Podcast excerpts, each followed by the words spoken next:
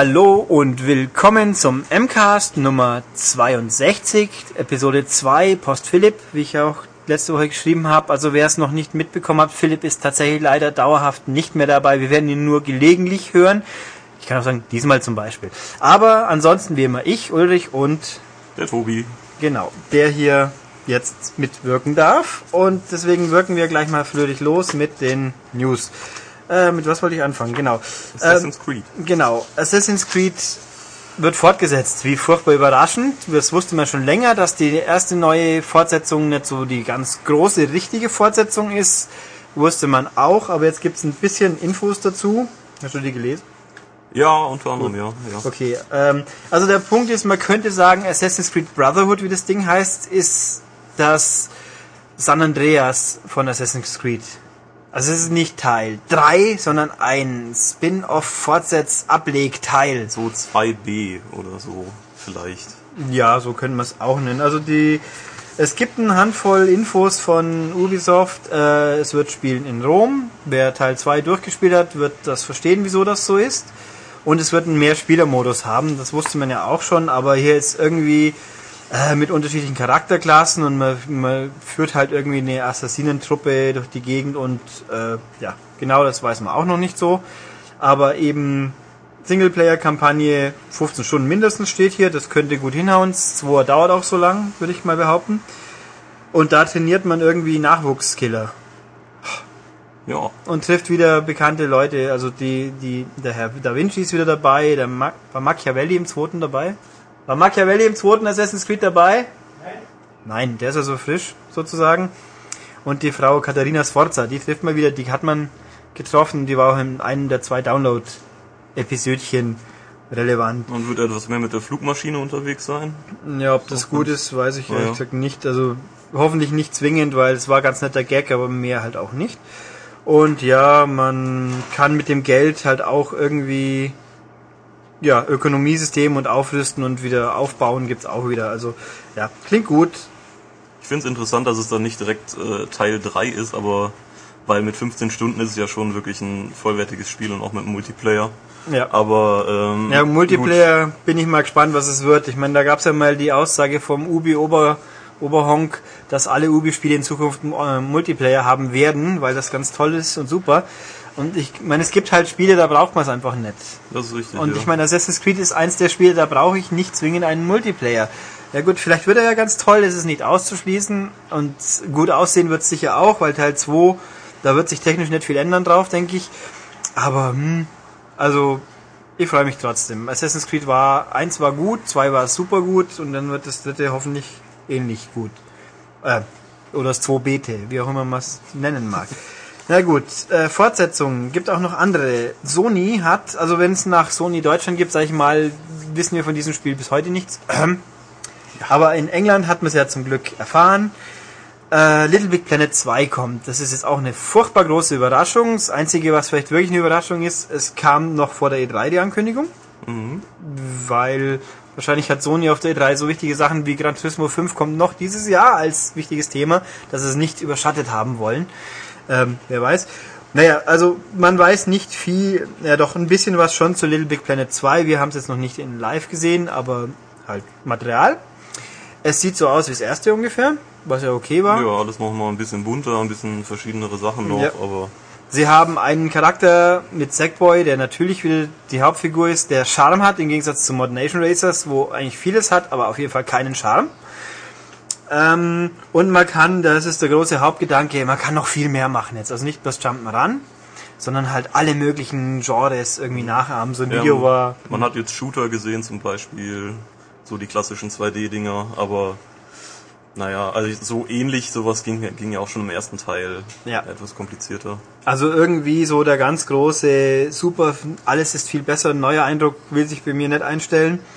Ähm, der Knackpunkt ist, wie hier Kollege Herde heute schon mal gesagt hat, hoffentlich kann man es diesmal vernünftig steuern.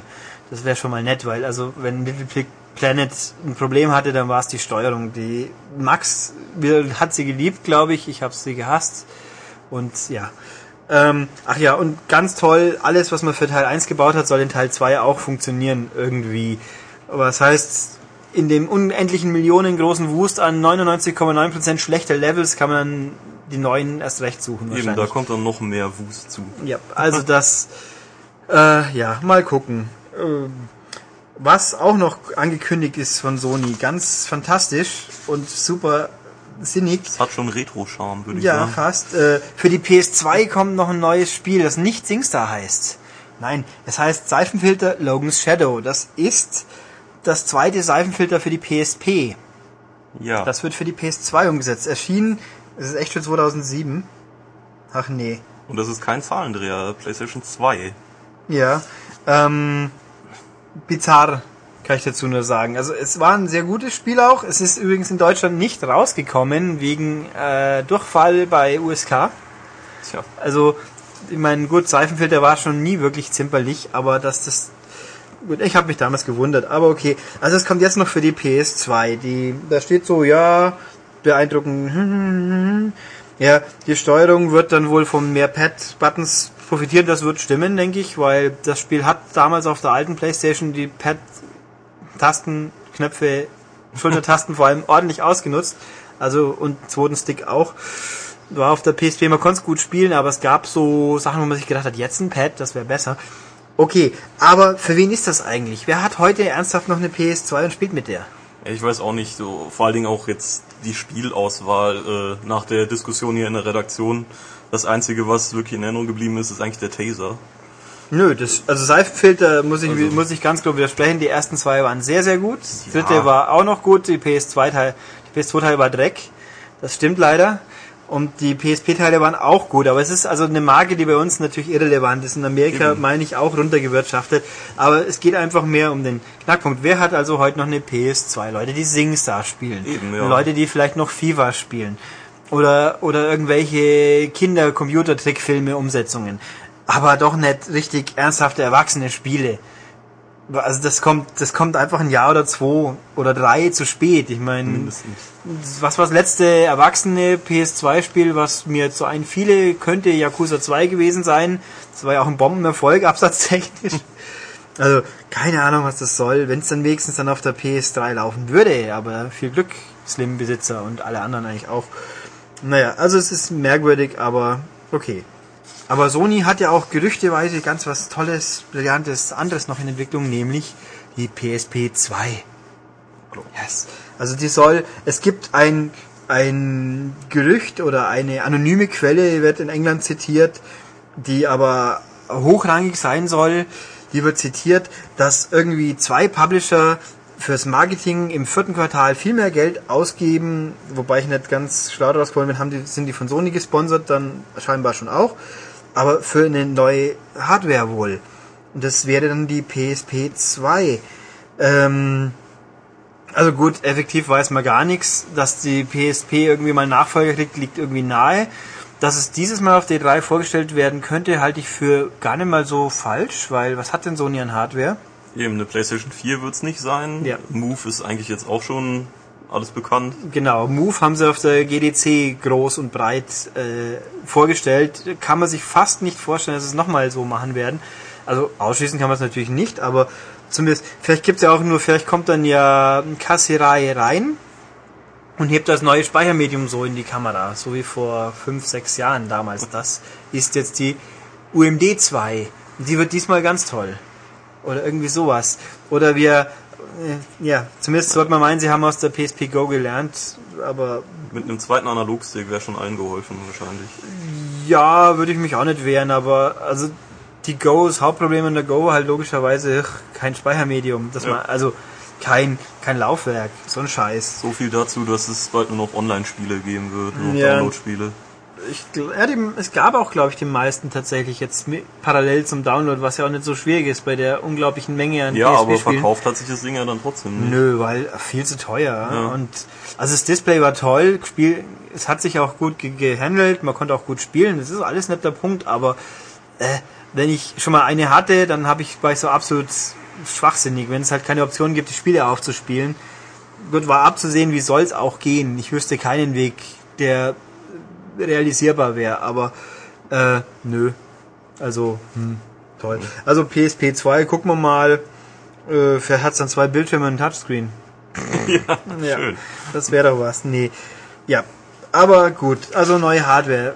Konkret, das ist also Gerücht, konkret ist aber natürlich, wie wir alle wissen, gibt es ja von Microsoft sowas komisches, das nennt sich Natal und da braucht man nur noch Hände und Füße und, und gute Laune oder so. Mhm. Und da gab es halt noch nicht viel, aber jetzt hat die Tage, wo habe ich es hier, ähm, stand hier, der Marketing Manager von Microsoft für Entertainment and Devices in Saudi-Arabien, ausgerechnet, hat...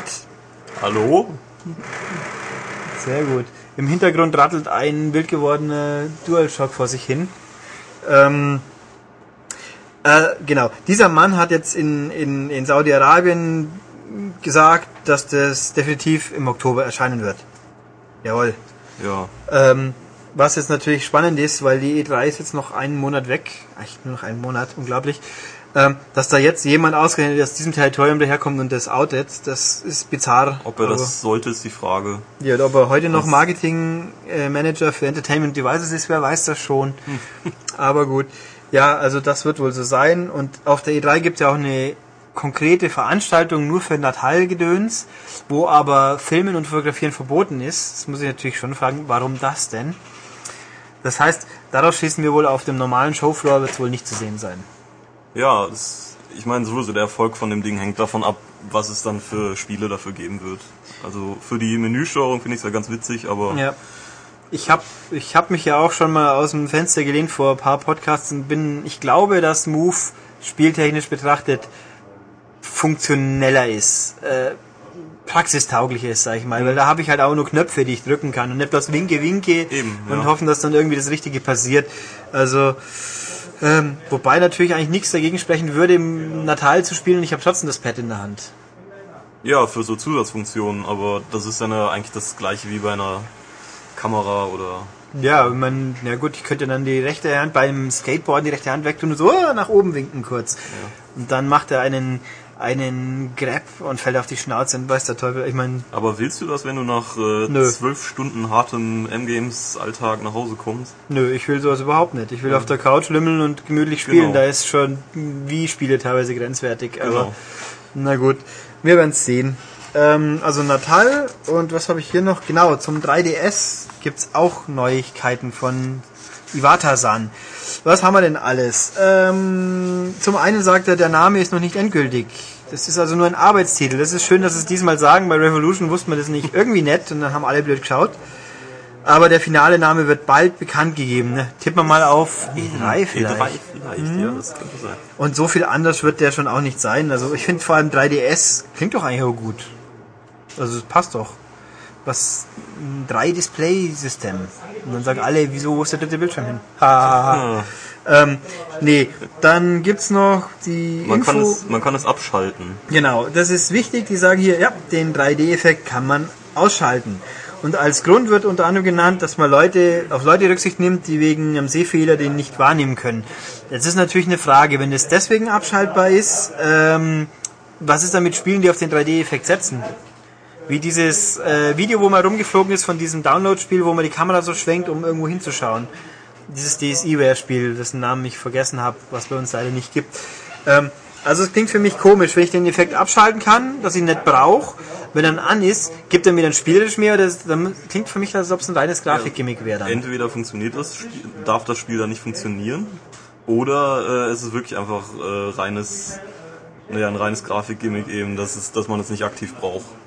Also es ist, ist offen, wir wissen es nicht, aber wir werden es wohl hoffentlich auf der E3 lernen, wenn Michael und Matthias unterwegs sind und dann wieder unsere bewährten E3-Podcasts auf, äh, auf Band zu Computer eintonen, sprechen dürfen, wie auch immer. Also wir gehen davon aus, dass wir dieses Jahr wieder E3-Podcasts haben werden.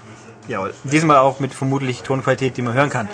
Ja, weil das letztjährige Aufnahmegerät ist dann einem russischen Taxifahrer übergeben worden, so ungefähr. Gut, was gibt's noch? Äh, laut Iwata wird die Produktionsaufwand von 3D-Spielen nicht viel größer sein wie bei 2D-Spielen, das glaube ich auch noch. Das heißt, Gut. sie dürften auch nicht viel teurer sein. Ja, das heißt, jedes Ponyhof und Casual-Scheißding hat dann 3D. Ja. Ähm, und was auch noch anderweitig zu lesen war, ist, dass äh, sie sind sich sicher, dass sie diesmal die Raubkopierproblematik in den Griff kriegen werden. Ähm, ja, am Anfang sicher. Ich meine, gucken wir mal. Ich kann es mir vorstellen, mein, bis dann nach dem Stand bis heute die PS3 nicht effektiv gehackt worden ist. Wieso soll es beim Handheld nicht auch möglich sein, das so zu schützen, dass es nicht geht?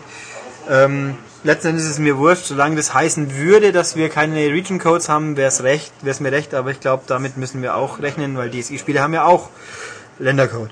Ähm, ja, da so viel zum 3DS. Außerdem gibt es hier noch die Info, dass sie den Wii-Nachfolger noch nicht auf dem Radar haben. Klar, wenn ich was habe, was Geld wie Heu verdient, wieso soll ich es dann abgraben? Eben, ja gut. Eben. Wobei natürlich, es gibt 5 Millionen verschiedene DS-Varianten inzwischen, da hat es ja auch nicht gejuckt.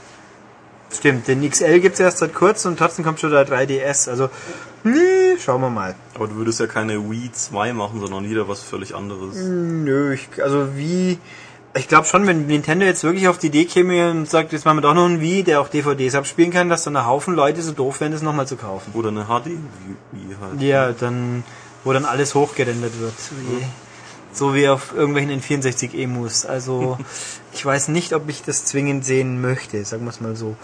Na gut, haben wir dann wie? Ach so, doch, Iwata, war das Iwata, der das von sich gegeben hat? Ja, ich meine schon. Okay, Stimmt, Iwata hat noch was gesagt, nämlich sinngemäß, äh, Sony haben wir schon besiegt. Also Sony ist uns jetzt eh völlig wurscht, unser Rivale ist jetzt, weil wir haben gewonnen, unser Rivale ist jetzt Apple mit iPhone und iPad und alles. Ähm, ja. Naja. Also wie man es nimmt. Ich meine, natürlich sind sich die Geräte ähnlicher, Touchscreen und so weiter und so fort. Apple hat dann die, die gyroskopische Kipp-Bewegungs-Whatever-Steuerung. Klar, das wirkt natürlich auch noch anders.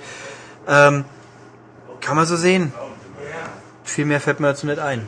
Ja, ich weiß auch nicht, ob man das so vergleichen kann, einfach weil nun mal das jetzt auch das iPad oder der, äh, das iPhone sind eben Multimedia-Geräte und jetzt zum Beispiel der DS ist nun mal zum Spiel da. Ja, das stimmt. Gibt es eigentlich?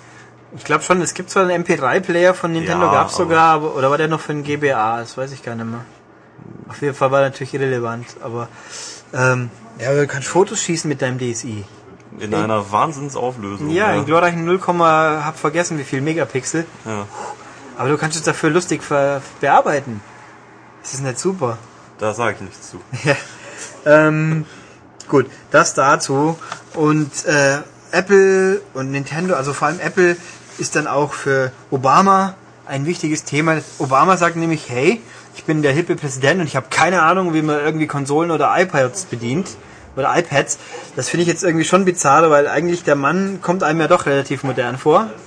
Er ist ja jetzt auch noch nicht so uralt und hat ja auch seine Kampagnenmenschen haben ihn ja auch in Videospielen bewerben lassen. Also in irgendwelchen EA-Spielen mit Werbebannern war dann Vote Obama oder so. Eben, da ist man doch noch oft an dem grinsenden Gesicht vorbeigefahren. Ja, und, und der ich glaube, er bietet sich jetzt vielleicht auch so ein bisschen bei den älteren Wählern einfach an, die davon keine Ahnung haben. Ja, aber er hat ja auch, ist ja nicht das erste Mal, dass er gesagt hat. Also Obama sagt sinngemäß, er findet, dass die Unterhaltungselektronik auch gefährlich ist, wenn man so mit, weil heutzutage sind diese Geräte, also gerade auch iPod und iPad, weil die ja schließlich Multimedia sind, äh, nicht nur für äh, weniger als Informationsgeräte gedacht, sondern sie sind dann immer mehr zum Ablenken und zum Zerstreuen eingesetzt und nehmen damit quasi die Gehirnzellen der Jugend und machen sie kaputt und lassen nicht zu, dass sie was lernen.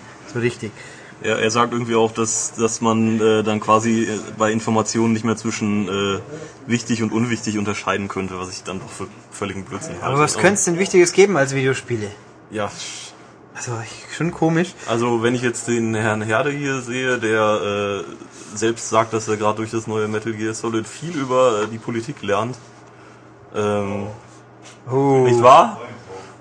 Ja, jetzt schaut er ganz gespannt. Ja. Ich habe das Stichwort gesagt. Was Herde oder oder Metal Gear? Metal Gear. Uch, okay.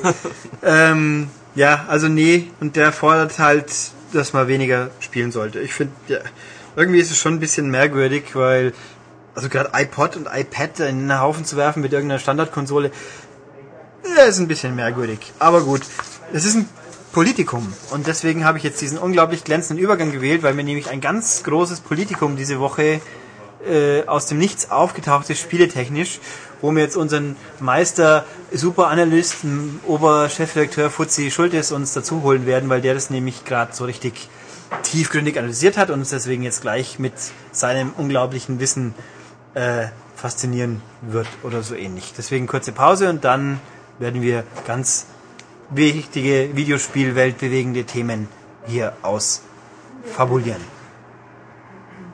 Also, Pause rum, jetzt haben wir ihn da, den Herrn Schultes. Jawohl, hallo. Und der wird uns jetzt erläutern, wieso, was genauso Schlimmes passiert ist und wieso das Grauen der Welt auf zwei Buchstaben hört.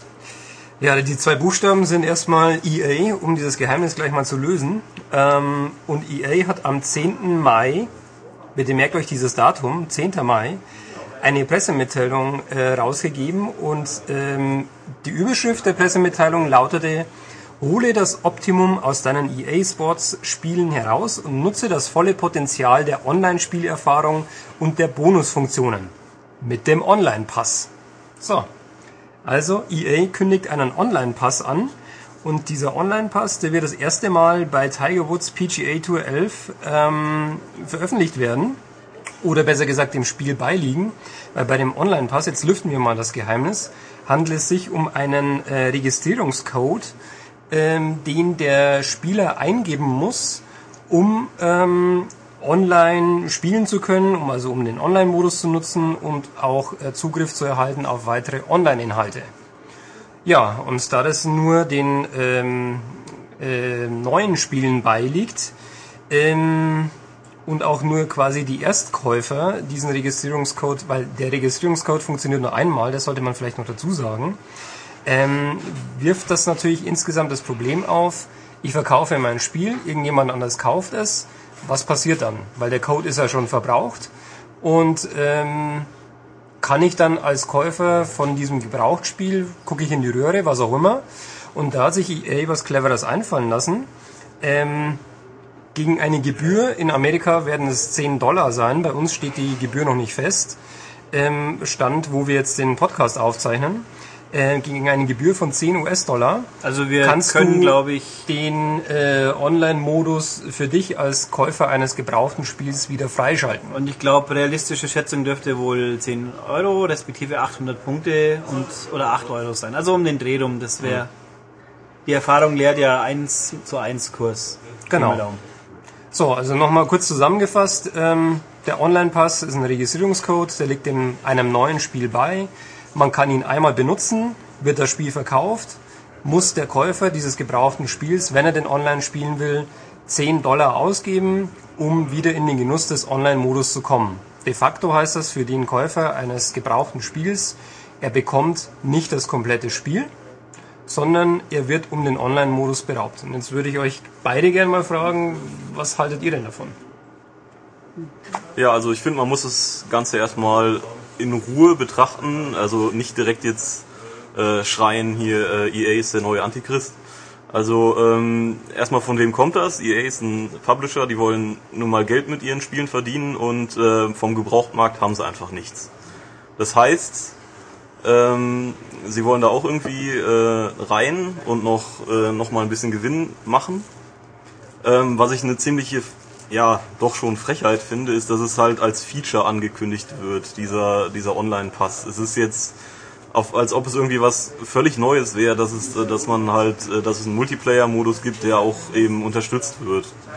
Äh, Das ist eine Selbstverständlichkeit, wenn ich ein Spiel für 60, 70 Euro kaufe, dass es äh, komplett ist und dass, wenn es einen Multiplayer-Modus hat, dass der auch eben unterstützt wird und äh, ja. Ähm, Da darf ich vielleicht kurz mal einhaken. Ähm, als Erstkäufer hast du ja diese Unterstützung. Das, ist, das ist richtig, ja. Ähm, man muss jetzt halt sehen, äh, ich bekomme als Gebrauchtkäufer ja trotzdem ähm, das Spiel an sich. Also von Anfang bis Ende, da fehlt jetzt nicht ein Teil oder sowas.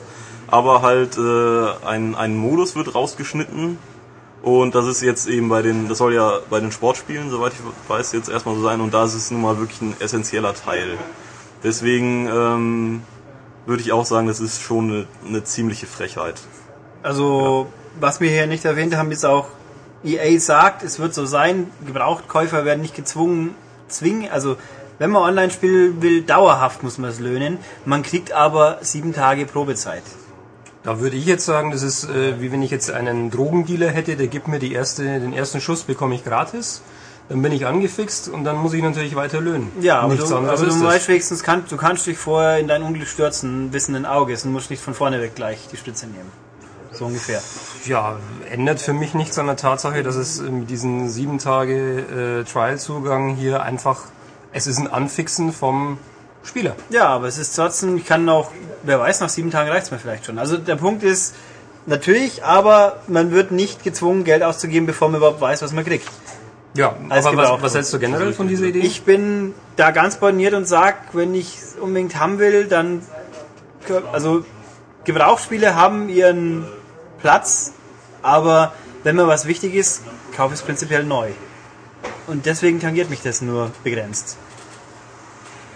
Genau, wenn du es wirklich haben willst. Aber Ja. zum Beispiel bei einem Spiel, das jetzt vielleicht nicht ganz so wichtig ist, äh, das du nicht gleich am ersten Tag haben musst, wo du aber denkst, hm, das kaufe ich mir vielleicht später mal eben gebraucht, nicht Ja. mehr neu, ähm, dann hast du aber dieses Problem auch. Nö, ich habe doch kein Problem. Ich krieg das Spiel und wenn ich halt dann alles davon spielen will, dann muss ich halt nach sieben Tagen nur ablatzen. Ich habe es aber dann wahrscheinlich immer noch billiger, wenn ich es neu gekauft habe.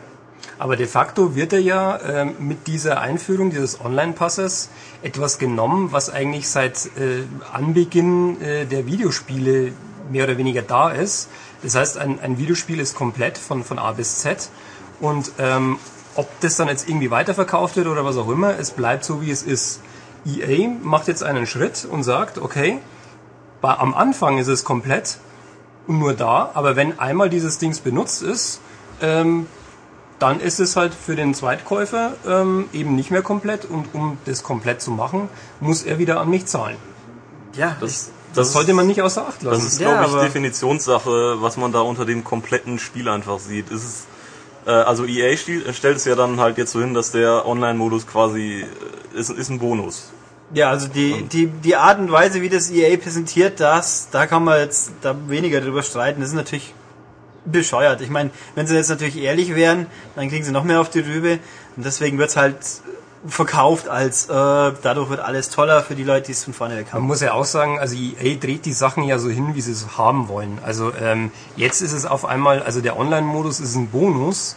Äh, vorher äh, war es quasi erst äh, die Komplettierung des, ähm, des Spiels und auch bei FIFA, wie sie den, den Modus dann eingeführt hat, 10 gegen 10. Ähm, das war ja auch, was sie marketingmäßig dann entsprechend auch verkauft haben. Da war das ja plötzlich, oder damals war es noch Bestandteil des Spiels und jetzt soll es auf einmal ein Bonus sein.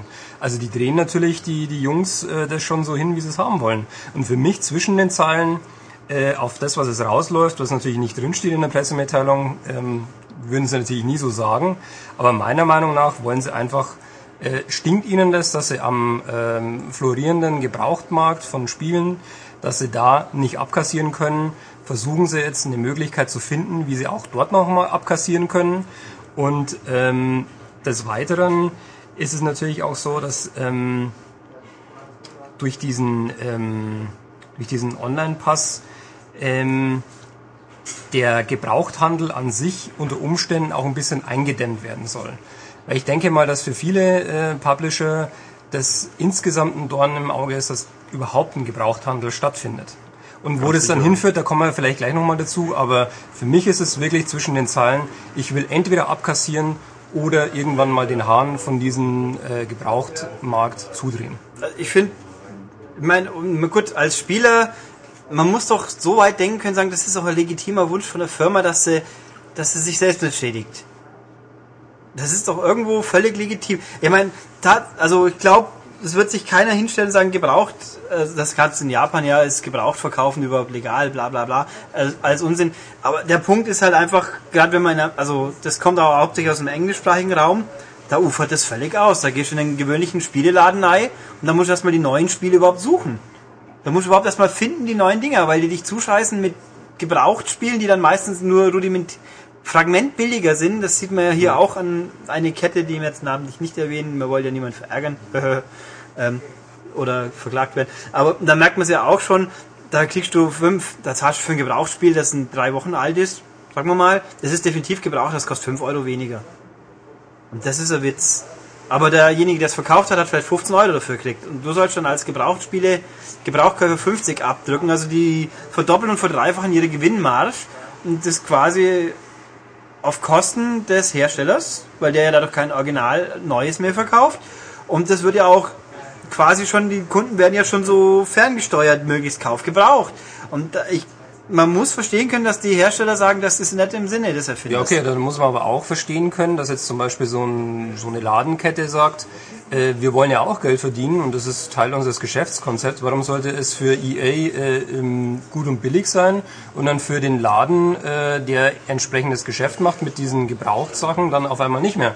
Das wäre mit zwei verschiedenen Maßstäben messen. Nö, ich sage nicht mehr, aber es, wenn wenn der Laden, ich meine im Prinzip, wenn ich jetzt in den Laden gehe, lass, oder ich gehe jetzt in einen Elektrogroßhandel, da gibt's neue Spiele. Also im Mittelpunkt in einem Laden sollte man meinen, wenn er nicht ein reiner Gebrauchtladen ist, dann sind immer noch die neuen Sachen. Wenn da jetzt jemand reinkommt und sagt, ich möchte jetzt FIFA 11 haben, oder dann sage ich, ja hier. Oder sage ich dann zuerst zu dem, hier, nimm das Gebrauchte.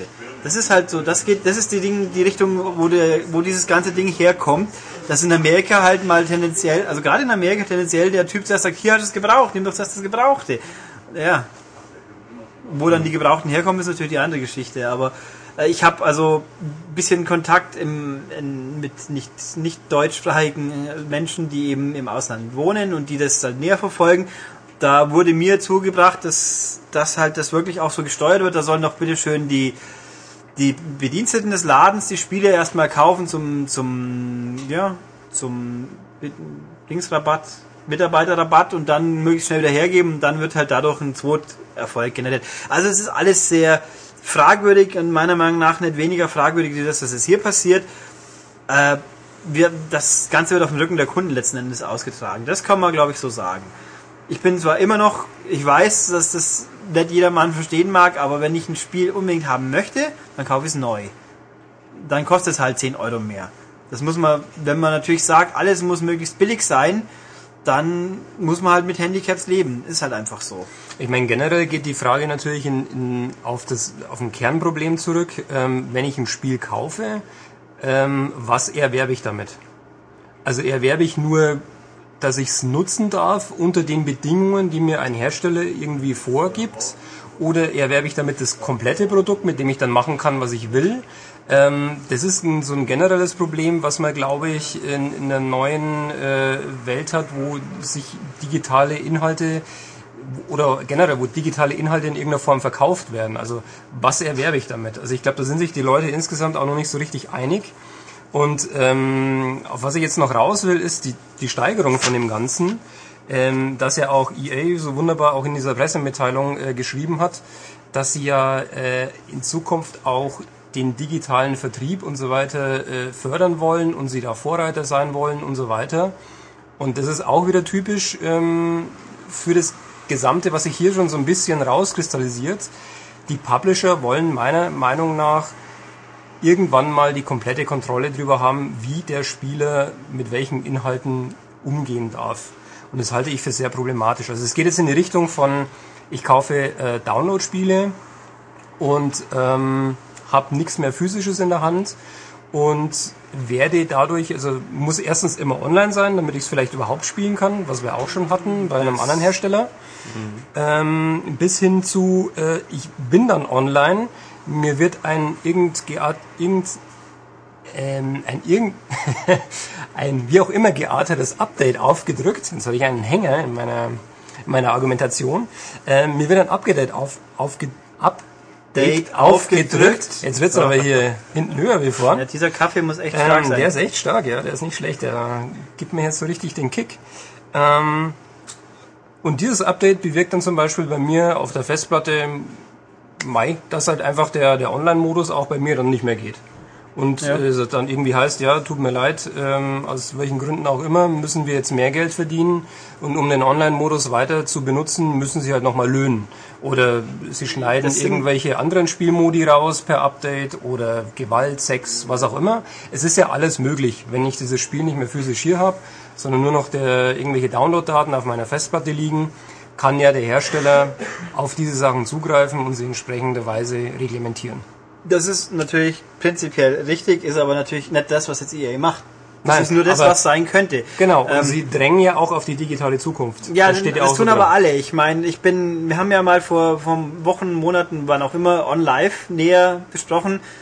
Ich bin absolut kein Fan aus dem einfachen Grund, ich möchte bestimmen können, was ich spiele. Und wenn du hier in Deutschland mit einem Online-Medium sitzt, dann bist du mal so richtig der Depp, weil wir mehr wissen, unsere glorreiche Gesetzgebung wird dann so richtig neilang, wenn man das Zeug nur noch per Download kriegt. Dann viel Glück, ein Spiel ungeschnitten ab 18 zu kriegen.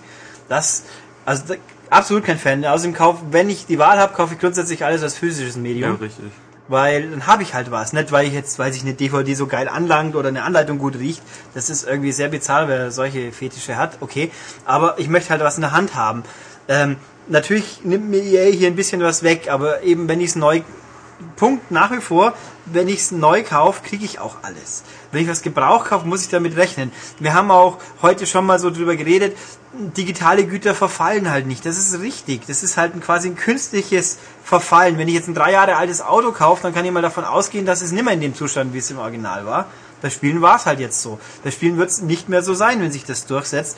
Aber ich bin der Meinung, in dem Moment, wo ich das weiß als Käufer, ist es okay ist der falsche Ausdruck, aber dann muss ich es halt akzeptieren. Wenn ich jetzt natürlich das nicht wissen sollte, kaufen wir jetzt ein gebrauchtes Spiel und wer hinten nachgearscht, dann ist es eine andere Baustelle. Wenn ich aber weiß, weil es hinten auf der Packung steht, hier äh, Features nur für Erstkäufer oder wie auch immer man das angeben mag, dann finde ich, ist es wieder noch eine andere Baustelle. Und was mich genau an diese, äh, was du jetzt gerade erzählt hast, was mich daran stört, ist, dann muss ich es eben akzeptieren.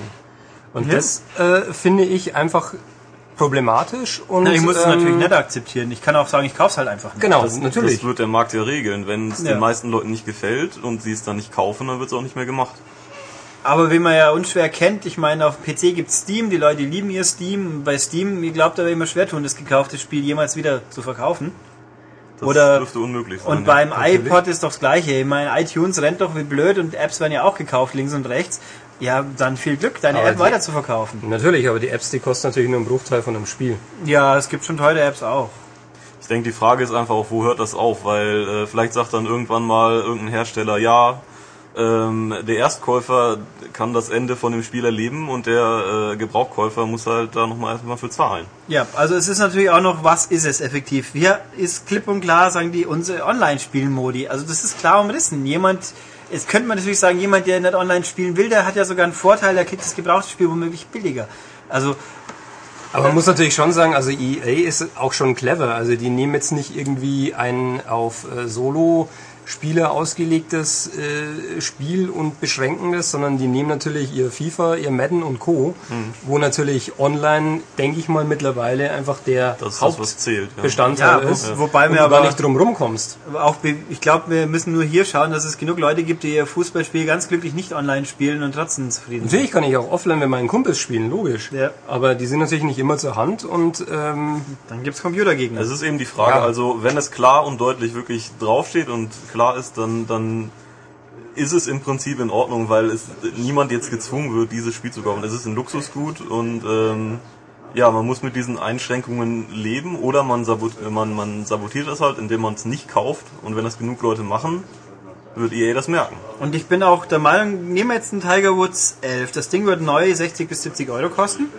Und wenn ich das dann für zwei Monate später für 30 Euro in meinem Gebrauchtladen stehen sehe, dann, dann kostet mich halt 40 Euro. Ich habe dann trotzdem immer noch viel gespart. Und niemand zwingt mich ja, das Ding A gebraucht zu kaufen oder B den Online-Modus dann zu bezahlen. Aber wenn es unterm Strich immer noch billiger ist, womöglich deutlich billiger, irgendwo ist es dann alles ein ein St- Streitniveau, wo ich mich wieder frage, geht es uns gibt's uns wichtigere Themen? Also es ist immer noch billiger. Ja, natürlich, aber wie gerade ähm, Tobias schon ähm, angemerkt hat, ähm, es beginnt jetzt und wo hört es dann auf? Ja, also das heißt ja nicht, dass EA jetzt dann mit diesem Online-Pass äh, quasi, das machen sie jetzt mal und damit sind sie dann zufrieden. Ähm, wenn dieses Dings Schule macht und die Leute es einfach akzeptieren, dann wird's weitergehen. Natürlich, Weil einfach so ein, so ein großes, große Firma, da bin ich jetzt einfach mal ein bisschen äh, polemisch vielleicht auch, die sind gierig, die wollen mehr Kohle haben, die haben Aktionäre, die sie äh, bedienen müssen und ähm, die versuchen Kohle zu machen. Und im Endeffekt wird's auf dem äh, Käufer und auf dem Spieler ja, ausgetragen. letzten Endes wird uns das sowieso erwarten, bloß weil es es bei Sony bei der PSP Go nicht geschafft hat, wenn der nächste, der V2 mh, Nintendo auf die Idee käme zu sagen, okay, jetzt gibt es unsere Spiele nur noch zum Download, dann wirst du sehen, wie das rennt. Weil dann alle Mario Galaxy 3 oder 4 spielen wollen und dann sagen sie, ja, mein, können wir nicht anders. Das ist halt so. Da wird dann auch keiner sagen, Nintendo ist, ist evil und das war's dann. Nee, nee, also muss was der es war- Richtige daherkommen. Das Es war ja auch mein, mein Dings. Also ich, ich glaube nicht, dass äh, für die Spiele, wenn äh, sich der digitale Download durchsetzen wird irgendwann und die ganzen optischen Medien verschwinden werden, ich glaube nicht, dass es für uns Spieler besser wird. Nö, ich glaube glaube, ich dass, nicht, dass es Fall. insgesamt reglementiert wird ohne Ende und äh, ich glaub- wir jetzt gerade aktuell, auf das wollte ich ja raus am Anfang, wir die Spitze des Eisbergs sehen. Von Reglementierung. Ich glaube, dass es so oder so kommen wird und wenn sich die Spitze des Eisbergs in dieser Form enden sollte, dann wäre ich dann glücklich, glaube ich, weil ich glaube, dass alles noch viel schlimmer kommen kann und nicht, aber nicht wegen, weil EA jetzt meint, dass gebraucht, Leute, nochmal, Leute, wer es neu kauft, der wird ja nicht gearscht, sondern nur die Leute, die Gebrauch kaufen, sage ich jetzt mal. Und wenn du halt dann gewillt bist, auch mal für das Geld, das für das Spiel das zu bezahlen, was es effektiv kostet, nämlich Neupreis, dann hast du keinen Nachteil, stand jetzt.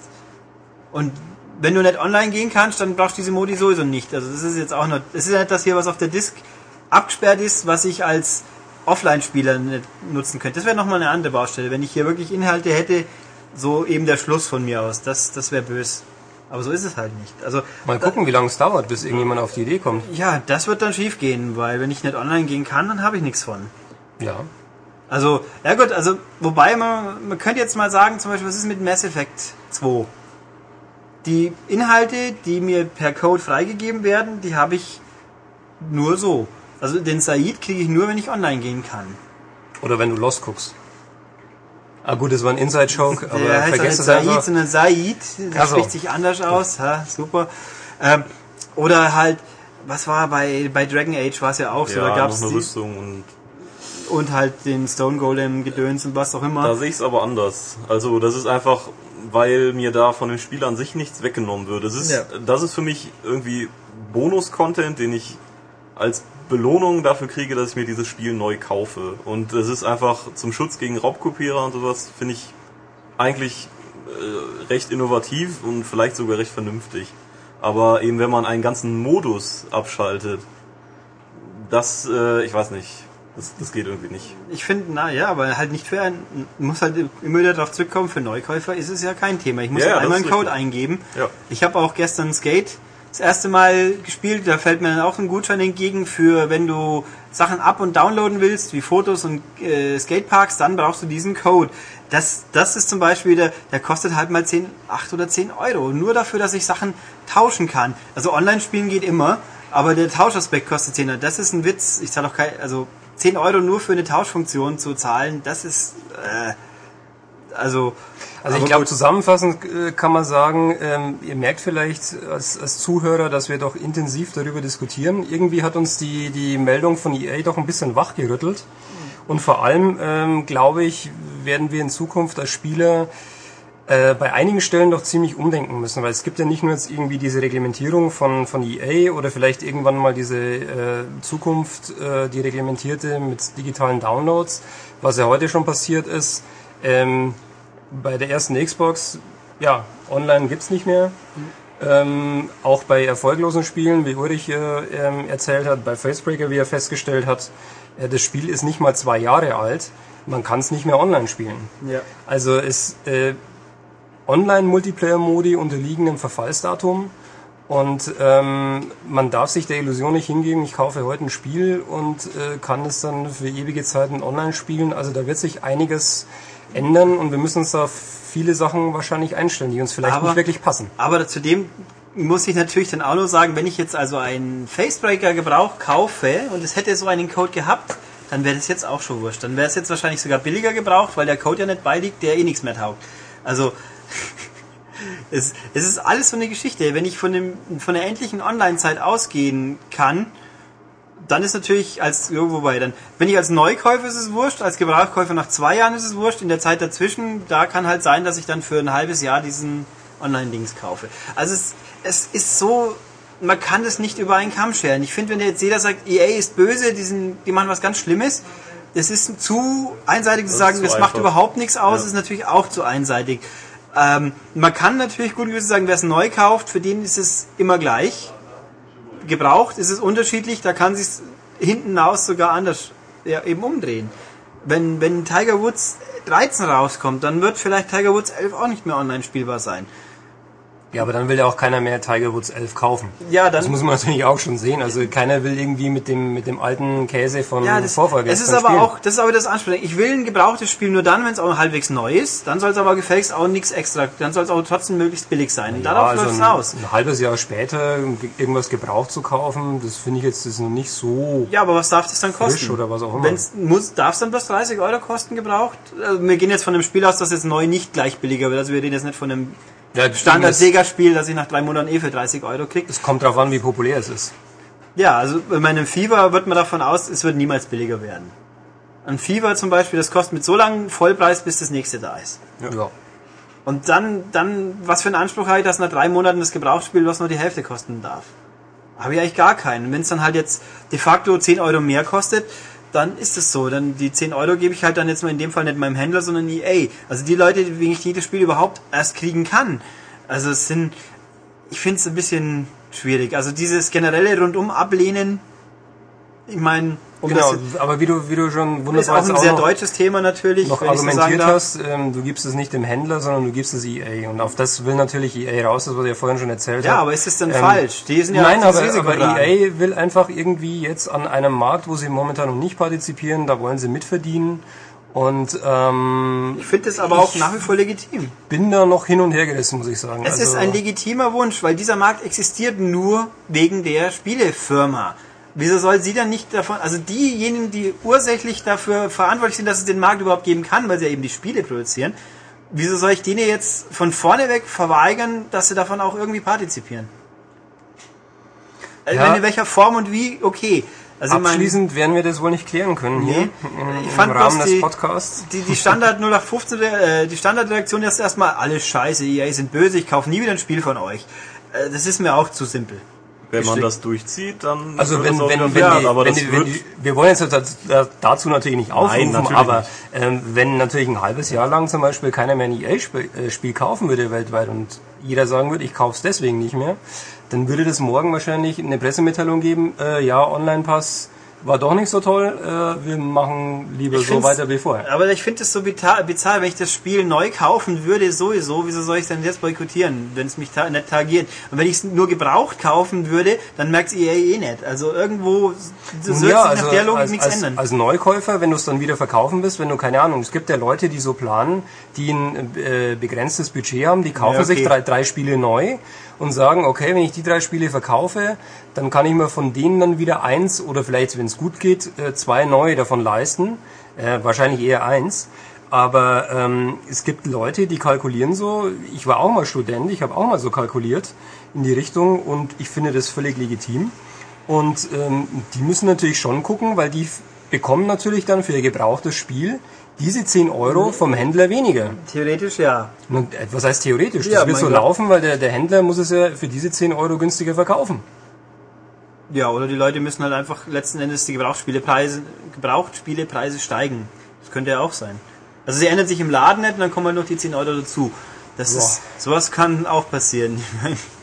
Also ich denke, dass es im Endeffekt äh, nicht an den Läden ausgeht, äh, die die Gebrauchtwaren verkaufen, auch nicht an EA, sondern einfach an den Spielern. ja, ich kann mir Ob auch du jetzt Erstkäufer bist, äh, der es dann verkaufen will, oder ob du Käufer des gebrauchten Spiels bist. Ich kann mir auch tatsächlich Beide vorstellen, dass das, das Schema dann sein wird, der Gebrauchthändler oder Händler, der gebraucht. Ich meine, wenn jetzt hier jemand kleine Läden zuhört, ich habe nichts gegen euch, wirklich nett, aber die, es geht eher mehr so um die, das, dieses kettentechnisch Massenbetrieb machen. Das, da wird dann wahrscheinlich enden, du kriegst weniger für ein gebrauchtes und ausstellen tun sie es trotzdem nicht wesentlich billiger. Also sprich, das Problem wird wahrscheinlich nicht eingedämmt, sondern nur verlagert auf die, die nichts dafür können. Das kann natürlich auch sein. Ich also, denke mal, ja.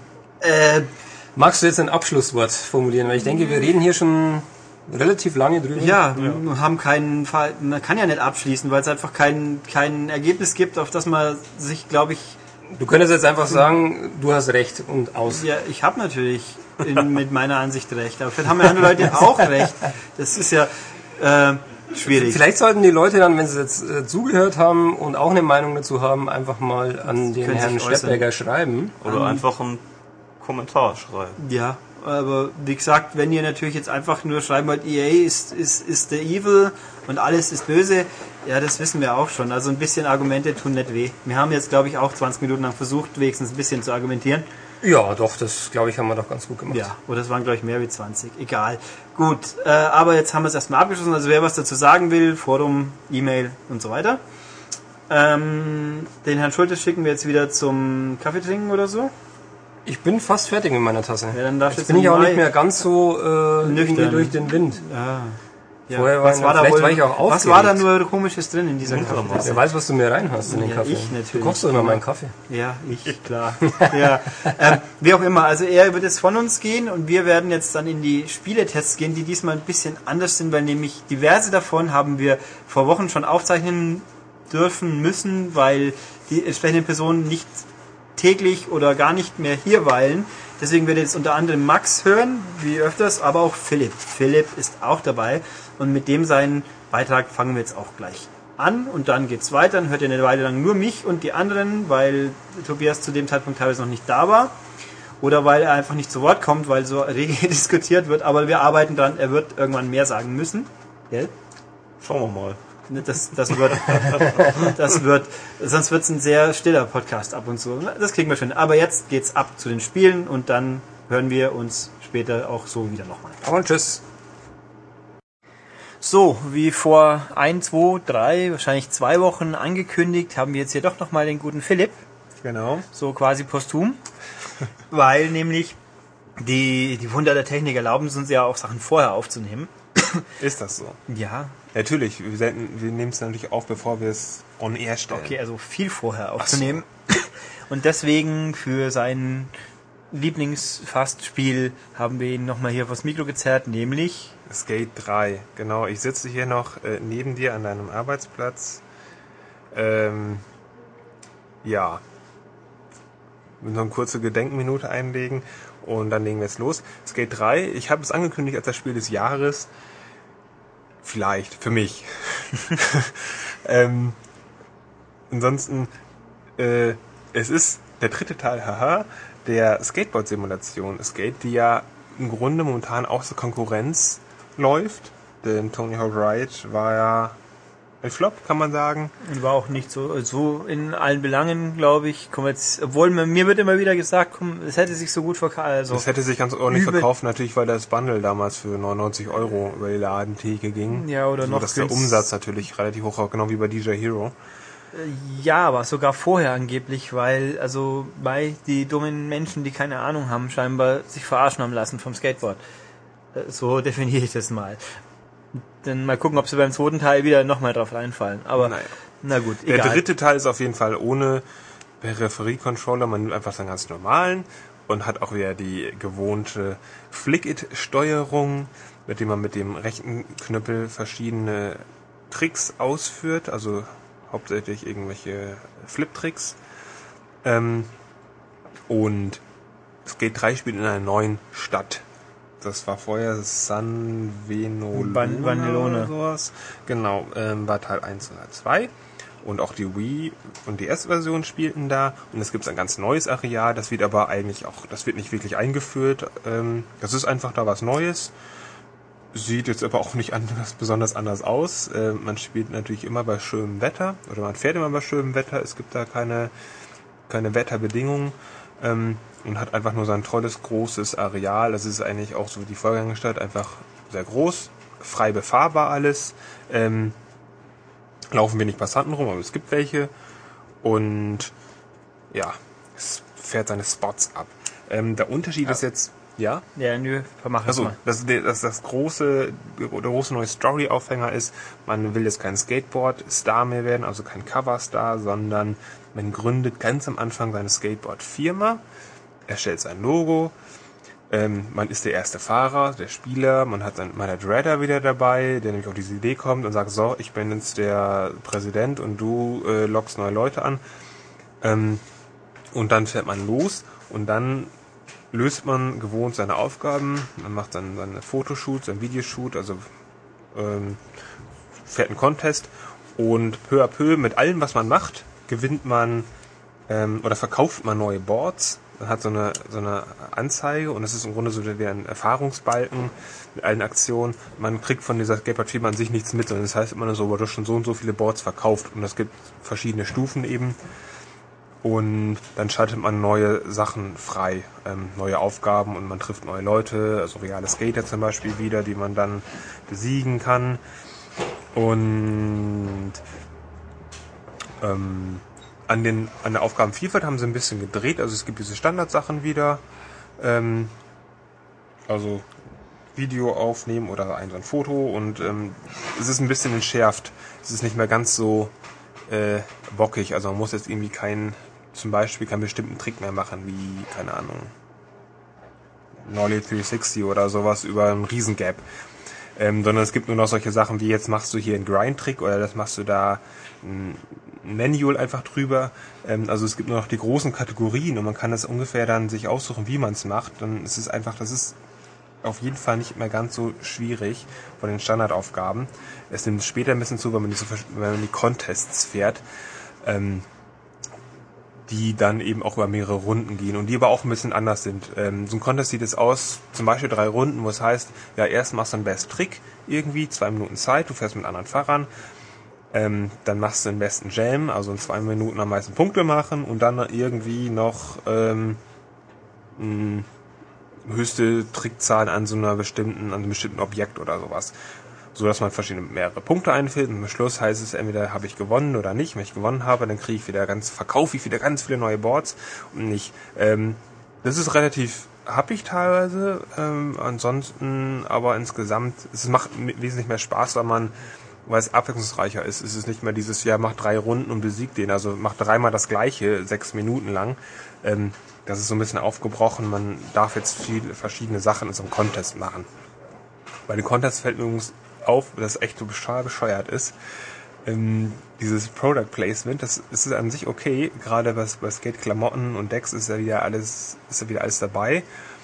Ähm, man fährt dann ja gerne, man sucht sich ja gerne diese Sachen aus. Die Contests sind aber lustigerweise gesponsert von irgendwelchen äh, Firmen, so wie T-Mobile oder irgendwie so ein mm. Waschmittelkram.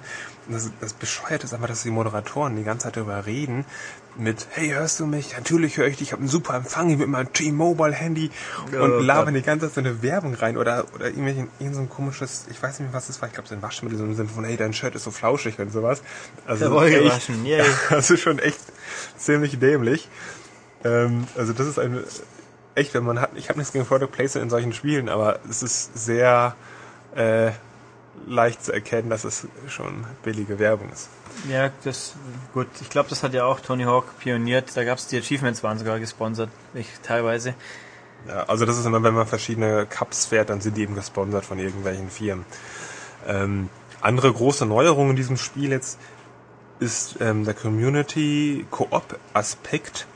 Man gründet ja seine Firma und mit seinen Erfolgen ähm, ähm, gewillt man ja auch so irgendwelche Fans und erregt Aufmerksamkeit, so dass irgendwelche neuen Skater ankommen und man nimmt sie auf in sein Team. Man baut sich ein ganzes Team eben auf, um mit eigenen Skatern, die kann man später auch noch bearbeiten, wenn man will, und die sind dann fest drin. Und wenn man, wenn man Contests fährt zum Beispiel, dann ist es oft so ein 2 gegen 2, man fährt gegen ein anderes Team. Und sein, dein Teamkamerad kann aber auch übernommen werden von einem Freund. Man kann also auch zu zweit gegen andere Teams dann fahren, gegen menschliche Mitspieler und das wirkt dann eben auf seine Karriere aus, weil ich ja Bots verkaufe dadurch und sammle. Ähm, und deswegen ist das so, dass man eben auch mit anderen Leuten, also wenn der, wenn man keinen echten Freund hat, dann übernimmt die KI und dann fährt er einfach da mit in so einem Contest. Und dann gibt's da so ein, ja, wie man so kennt bei diesen Contests. Dann sind ganz viele Fahrer auf einem Fleck und fahren und tricksen und äh, hauen sich gegenseitig auf in den Brettern. Und deswegen gibt es auch verschiedene, es gibt nochmal extra verschiedene Teamherausforderungen. Man muss ja seine Firma ein bisschen pushen und dann muss man eben noch einen neuen Film aufnehmen. Und dann ist das so, dass da, dass man zu zweit unterwegs ist und dann fährt man ein bestimmtes Objekt an und dann kann ich erstmal die Kamera irgendwo abstellen, irgendwo, wo ich gerade Lust habe, dann drücke ich da drauf, dann ist sie positioniert. Und dann switcht der rüber zum anderen Spieler, wenn ich mit der KI fahre. Und dann mache ich mit denen an diesem Objekt einen Trick. Muss gleichzeitig noch so einen Knopf drücken, dass ich den Auslöser ähm, auslöse. Und dann mache ich so meine eigenen Sachen. Das kann man eben auch zusammenspielen. Aber es sind solche Herausforderungen eben, dass man selber dann sich die Sachen aufnimmt und später auch, wenn man Filme macht, dass man die Video in Teil 2 Stunden auch zusammenschneidet und bearbeitet und eben auch online stellt. Also dieser kooperative Aspekt ist stark ausgebaut und das ist eben das Neue an diesem ganzen Ding. Es gibt da auch so eine eigene Online-Community, die ich im Menü verwalten kann. Stand jetzt konnte ich das noch alles nicht so super ausprobieren, weil das ist natürlich noch alle, weil die Server, bei EA kennt man es ja, die Server sind da noch nicht offen und da wurde uns nichts angeboten bislang wird dann aber im Test dann noch eben, also im Hefttest beleuchtet sein, ganz genau.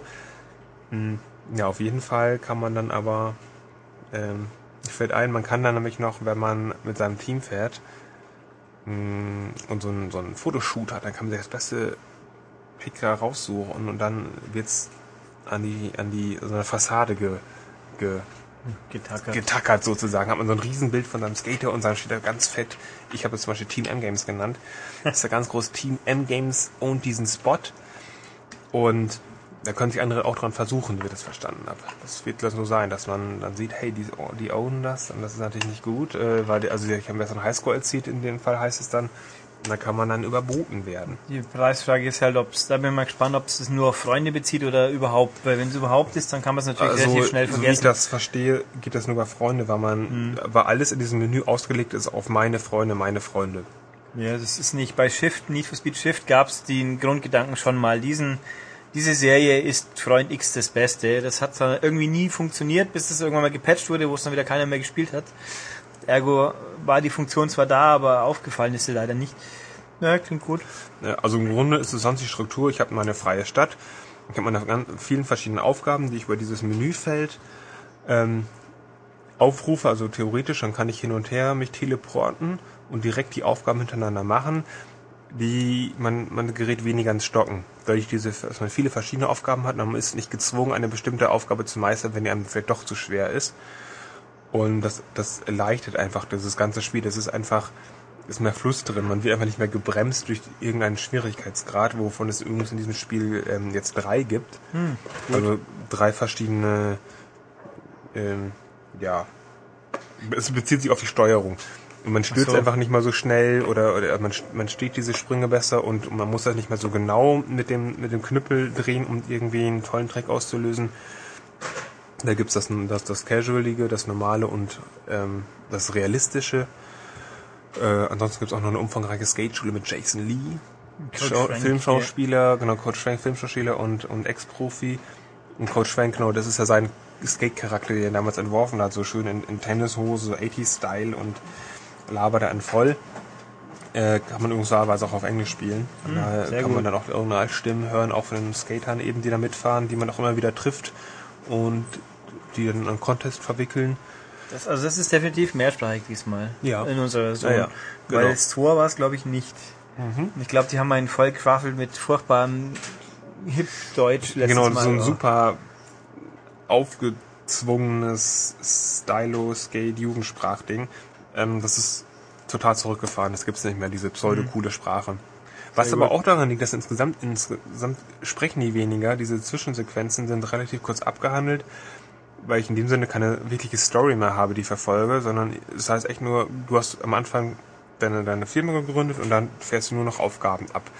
Und dann trifft man mal welche und es ist extrem kurz gehalten was das eigentlich wirklich heißt mit meiner Firma. Wie groß ich bin und was es heißt und ich sehe immer meine Erfahrungsbalken. Also das an Story, wenn man das vergleicht mit Teil 2, ist an Story wesentlich weniger. Also zum Beispiel weggefallen sind auch diese bekloppten Leute, die man Teil 2 hatte, die man übers Handy anrufen musste, irgendwelche Freunde, die an gewisse Dienste geleistet haben, so irgendwelche Areale gesäubert haben von Wachmännern oder sonst wie was. Das gibt's alles gar nicht mehr, weil das, das braucht man, das war kompliziert, das war nervig. Ähm, das ist einfach ersatzlos gestrichen worden. Aber auch Stichwort Wachmänner. Irgendwo will ich eigentlich hätte gelesen, diese Stadt, diese Stadt ist skaterfreundlich, die neue. Genau, das ist so, also diese Wachmänner, die es in Teil 2 gab, die einen verfolgt haben, die man dann festgesetzt haben, ähm, wo man aufpassen musste, wo man langfährt, das gibt es nicht mehr. Das wird so eingeführt in Teil 3, hey, selbst die Wachmänner haben jetzt, äh, sind jetzt Skater und haben voll Bock und dann sieht man, wie einer ganz am Anfang wieder eben so ein bisschen in so ein Geländer runter slidet. Ähm, also es gibt es nicht mehr, ich kann es frei befahren und ich muss einfach nur meine Aufgaben lösen und dann, dann ist schon alles gut. Ich habe auch mal gesehen, ge- es gibt auch bescheuertere Aufgaben doch, oder? Irgendwas wieder mit Knochenbrüche und so. Ja, ge- genau die Hall of Meat. Ähm, an vielen Stellen im Spiel, da habe ich dann gewisse Rampen, wo ich dann auch irgendwie 50 Meter Boden, mh, also in den Abgrund stürze. Und dann kann man da eben dann Tricks wieder machen. Ähm, also irgendwie Judo-Trick, Cannonball oder sonst wie was und dann kann ich mir Knochen brechen. Ähm, und wenn ich auf dem Boden lande, dann kann ich noch irgendwie so blöd zucken die ganze Zeit und dann kann ich vielleicht noch eine Treppe runter zucken und mir noch mehr Knochen brechen. Ja, das ist so ein Gag. Also ich finde das persönlich, ich mag das nicht so gerne, weil irgendwie ist das für mich jetzt nicht so ein Skaten-Ding. Ähm, aber es fehlt übrigens auch diese Anzeige, die es sonst gab. Dieses Hall of Meat-Anzeige, der und der Knochen gebrochen. Ähm, das, das, irgendwie ist, ist das nicht mehr so. Also man hat sonst echt so ein Abbild gehabt, so ein menschliches Skelett Ja. und dann hat man gesehen, oh, Kopf gebrochen, oh, Arm gebrochen, oh, Beine auch nochmal. Das ist so nicht mehr, es ist nicht mehr so krass dargestellt. Ich, also offensichtlich, ich meine, ich habe keine Ahnung, wer das toll und super findet. Ich könnte auch darauf verzichten, aber offenbar, wenn ich schaue, wie viele Millionen Zusatzcharaktere es inzwischen für Pain bei der PS3 zum Downloaden gibt, muss es ja doch Menschen geben, die das kaufen. Also zumindest in Amerika ist sowas scheinbar in. Wovon redest du, Payne? Pain ist ein PS3-Download-Spiel, wo man einen Menschen in einer überdimensionalen Steinschleuder in eine Landschaft schießt und dann alles kaputt macht und der so bum bum schepper, aua, Schmerz durch rumkullert. Mehr so cartoonig, aber das ist total primitiv und eigentlich recht schnell langweilig, aber das gibt's seit Mo seit Jahren und jeden Monat kommt irgendein neuer Charakter raus für einen Dollar. Und dann kann man auch David Hasselhoff kann man zum Beispiel rumschießen. Ja. Ähm, So ist das. nee, das ist Hall of Meat ist schon ist so ein eigener Aufgabentyp. Da gibt's eben Aufgaben und dann verkaufe ich natürlich auch mehr, mehr den Skateboards. kann ich kann ich den ignorieren oder muss ich den spielen? Ab und zu. Kannst du ignorieren. Okay. Also das kann man sich völlig aussuchen. Auch diese, diese Rennen gibt, diese, diese Death Race Rennen oder sowas. Wollte ich Das muss ich fragen, alles nicht, weil es so viele verschiedene Aufgabentypen gibt. Ich kann mir echt das aussuchen, worauf ich gerade Lust habe. Und Aber die ich Rennen gibt's grundsätzlich noch. Das gibt Mhm. es, genau. Also man ist Okay. da frei in dieser Wahl und das ähm, es ist deswegen insgesamt zugänglich und deswegen spiele ich das lieber und habe mehr Spaß daran, weil ich einfach diese Sachen, die ich Sachen, Sachen, die ich vorher machen musste, eben nicht mehr machen. Und gra also grafisch, technisch ist es mehr oder weniger wie das zweite, oder? Genau, Besser? da hat sich fast nichts getan auf Okay. technischer Seite. Also deswegen ähm, wenig, es ist wenig Leben da, es gibt ein paar Passanten, ein paar Autos. Ähm, es ist ganz, äh, ja, es ist wenig belebt, es ist ansonsten aber weitgehend flüssig spielbar, aber es ist haut einen überhaupt, also es beeindruckt nicht mehr, sondern es ist, man sieht, es ist alles äh, zweckdienlich. Eine große Neuerung habe ich noch vergessen, die es natürlich noch gibt. Skateparks. Huh. Das, was äh, Tony Hawk Jünger natürlich immer schön, seit Teil 2, durch seit Tony Hawk 2 gab es das. Ähm, dass sie so, das gibt es jetzt in Skate 3 eben auch. Ähm, mit meinem Karrierefortschritt schalte ich immer weitere Dinge frei und kann mir dann eben einen eigenen Park bauen oder Mega Rams und kann das machen, wie ich will. Man kann ganz viele Sachen miteinander kombinieren und das Ding kann ich dann auch online stellen und meinen Freunden teilen, die können das runterladen und spielen, bewerten, wie auch immer. Das ist ähm, ein netter Bonus auf jeden Fall. Hm. Ja, ansonsten. Ja, was, was man jetzt noch nicht abschließend beantworten kann, obwohl wenn es der Podcast hier kommt, wissen wir es hoffentlich genauer. Wer Skate 2 gespielt hat in Deutschland, der kennt das leidige Problem. Die deutsche Fassung war anders wie die anderen alle.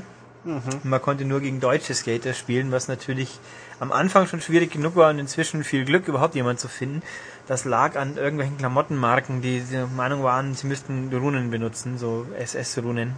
Ähnlich, also so sehr ähnlich aussehen, was Also damals ich- bei Kiss schon für Ärger Ich gesorgt hat. weiß es auch nicht mehr genau. Also grundsätzlich, als ich es gehört habe, habe ich auf Independent Trucks getippt, die nämlich dieses, die haben das Zeichen, das sieht aus wie das Eiserne Kreuz. Ja, also es- ich habe keine Ahnung. Also war auf jeden Fall halt nicht drin in der deutschen. Also mir, ich hoffe mal schwer. Und bisher gibt's auch keine Anzeichen, dass es bei drei wieder so sein Ja, würde. also also, zum Beispiel von Independent habe ich noch keine Klamotten gesehen, die ich anziehen wollte, weil das ist so. also ich würde hoffen, dass EA bei, bei aller Liebe zur Geldeinnahme durch Sponsoring diesmal drauf schaut, dass sie weltweit die gleiche Version hinstellen. Und, also ich glaube, die Chancen sind gut. ja, ich denke schon, dass sie daraus gelernt haben. Ja, weil das war echt schade.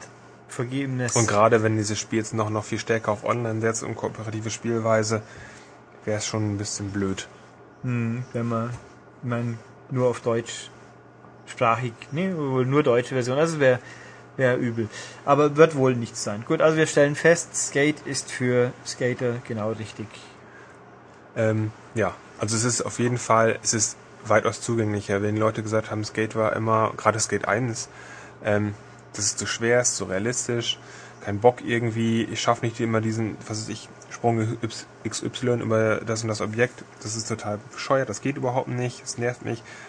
Mit der 3 ist alles anders. Und es macht trotzdem Spaß. Und natürlich gibt es noch ein paar neue Tricks. Ja, Sowieso.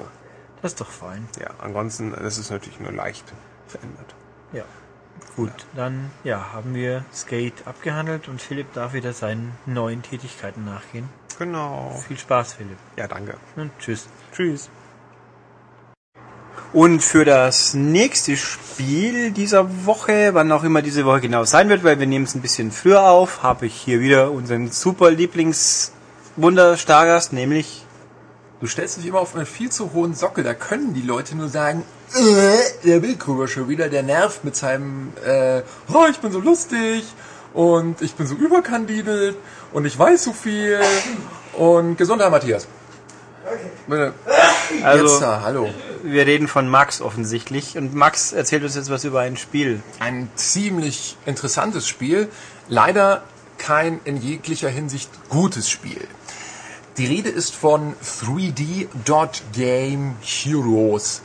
Ähm, das ist im Grunde genommen eine Hommage, muss man sagen, an das allererste 8-Bit NES Zelda-Spiel, beziehungsweise äh, die gesamte 8-Bit NES-Ära generell die 8-Bit-Ära, wer da jetzt sich irgendwie auf den Schlips getreten fühlt, weil er früher Master System gezockt hat, dem muss ich sagen, äh, äh, es äh, bezieht sich wirklich in erster Linie auf, auf NES-Spiele. Und ähm, es basiert auf einer auf einem eigentlich ganz interessanten Gedankenexperiment. Und zwar, wenn man sagt, okay, ich nehme jetzt diese 2D-Pixel-Optik. Ja, 8-Bit, Pixel so groß wie Lego-Bausteine, ähm, alles sehr bunt. Wenn man damit aufgewachsen ist, natürlich sehr, sehr charmant, auch heute noch. Und ich stelle mir jetzt vor, ich kippe das Ganze und äh, die einzelnen Pixel gewinnen Volumen, werden also volumetrische Pixel, Fachsprache auch Voxel genannt. Ähm, das heißt, aus jedem Pixel wird ein Voxel ein Würfel.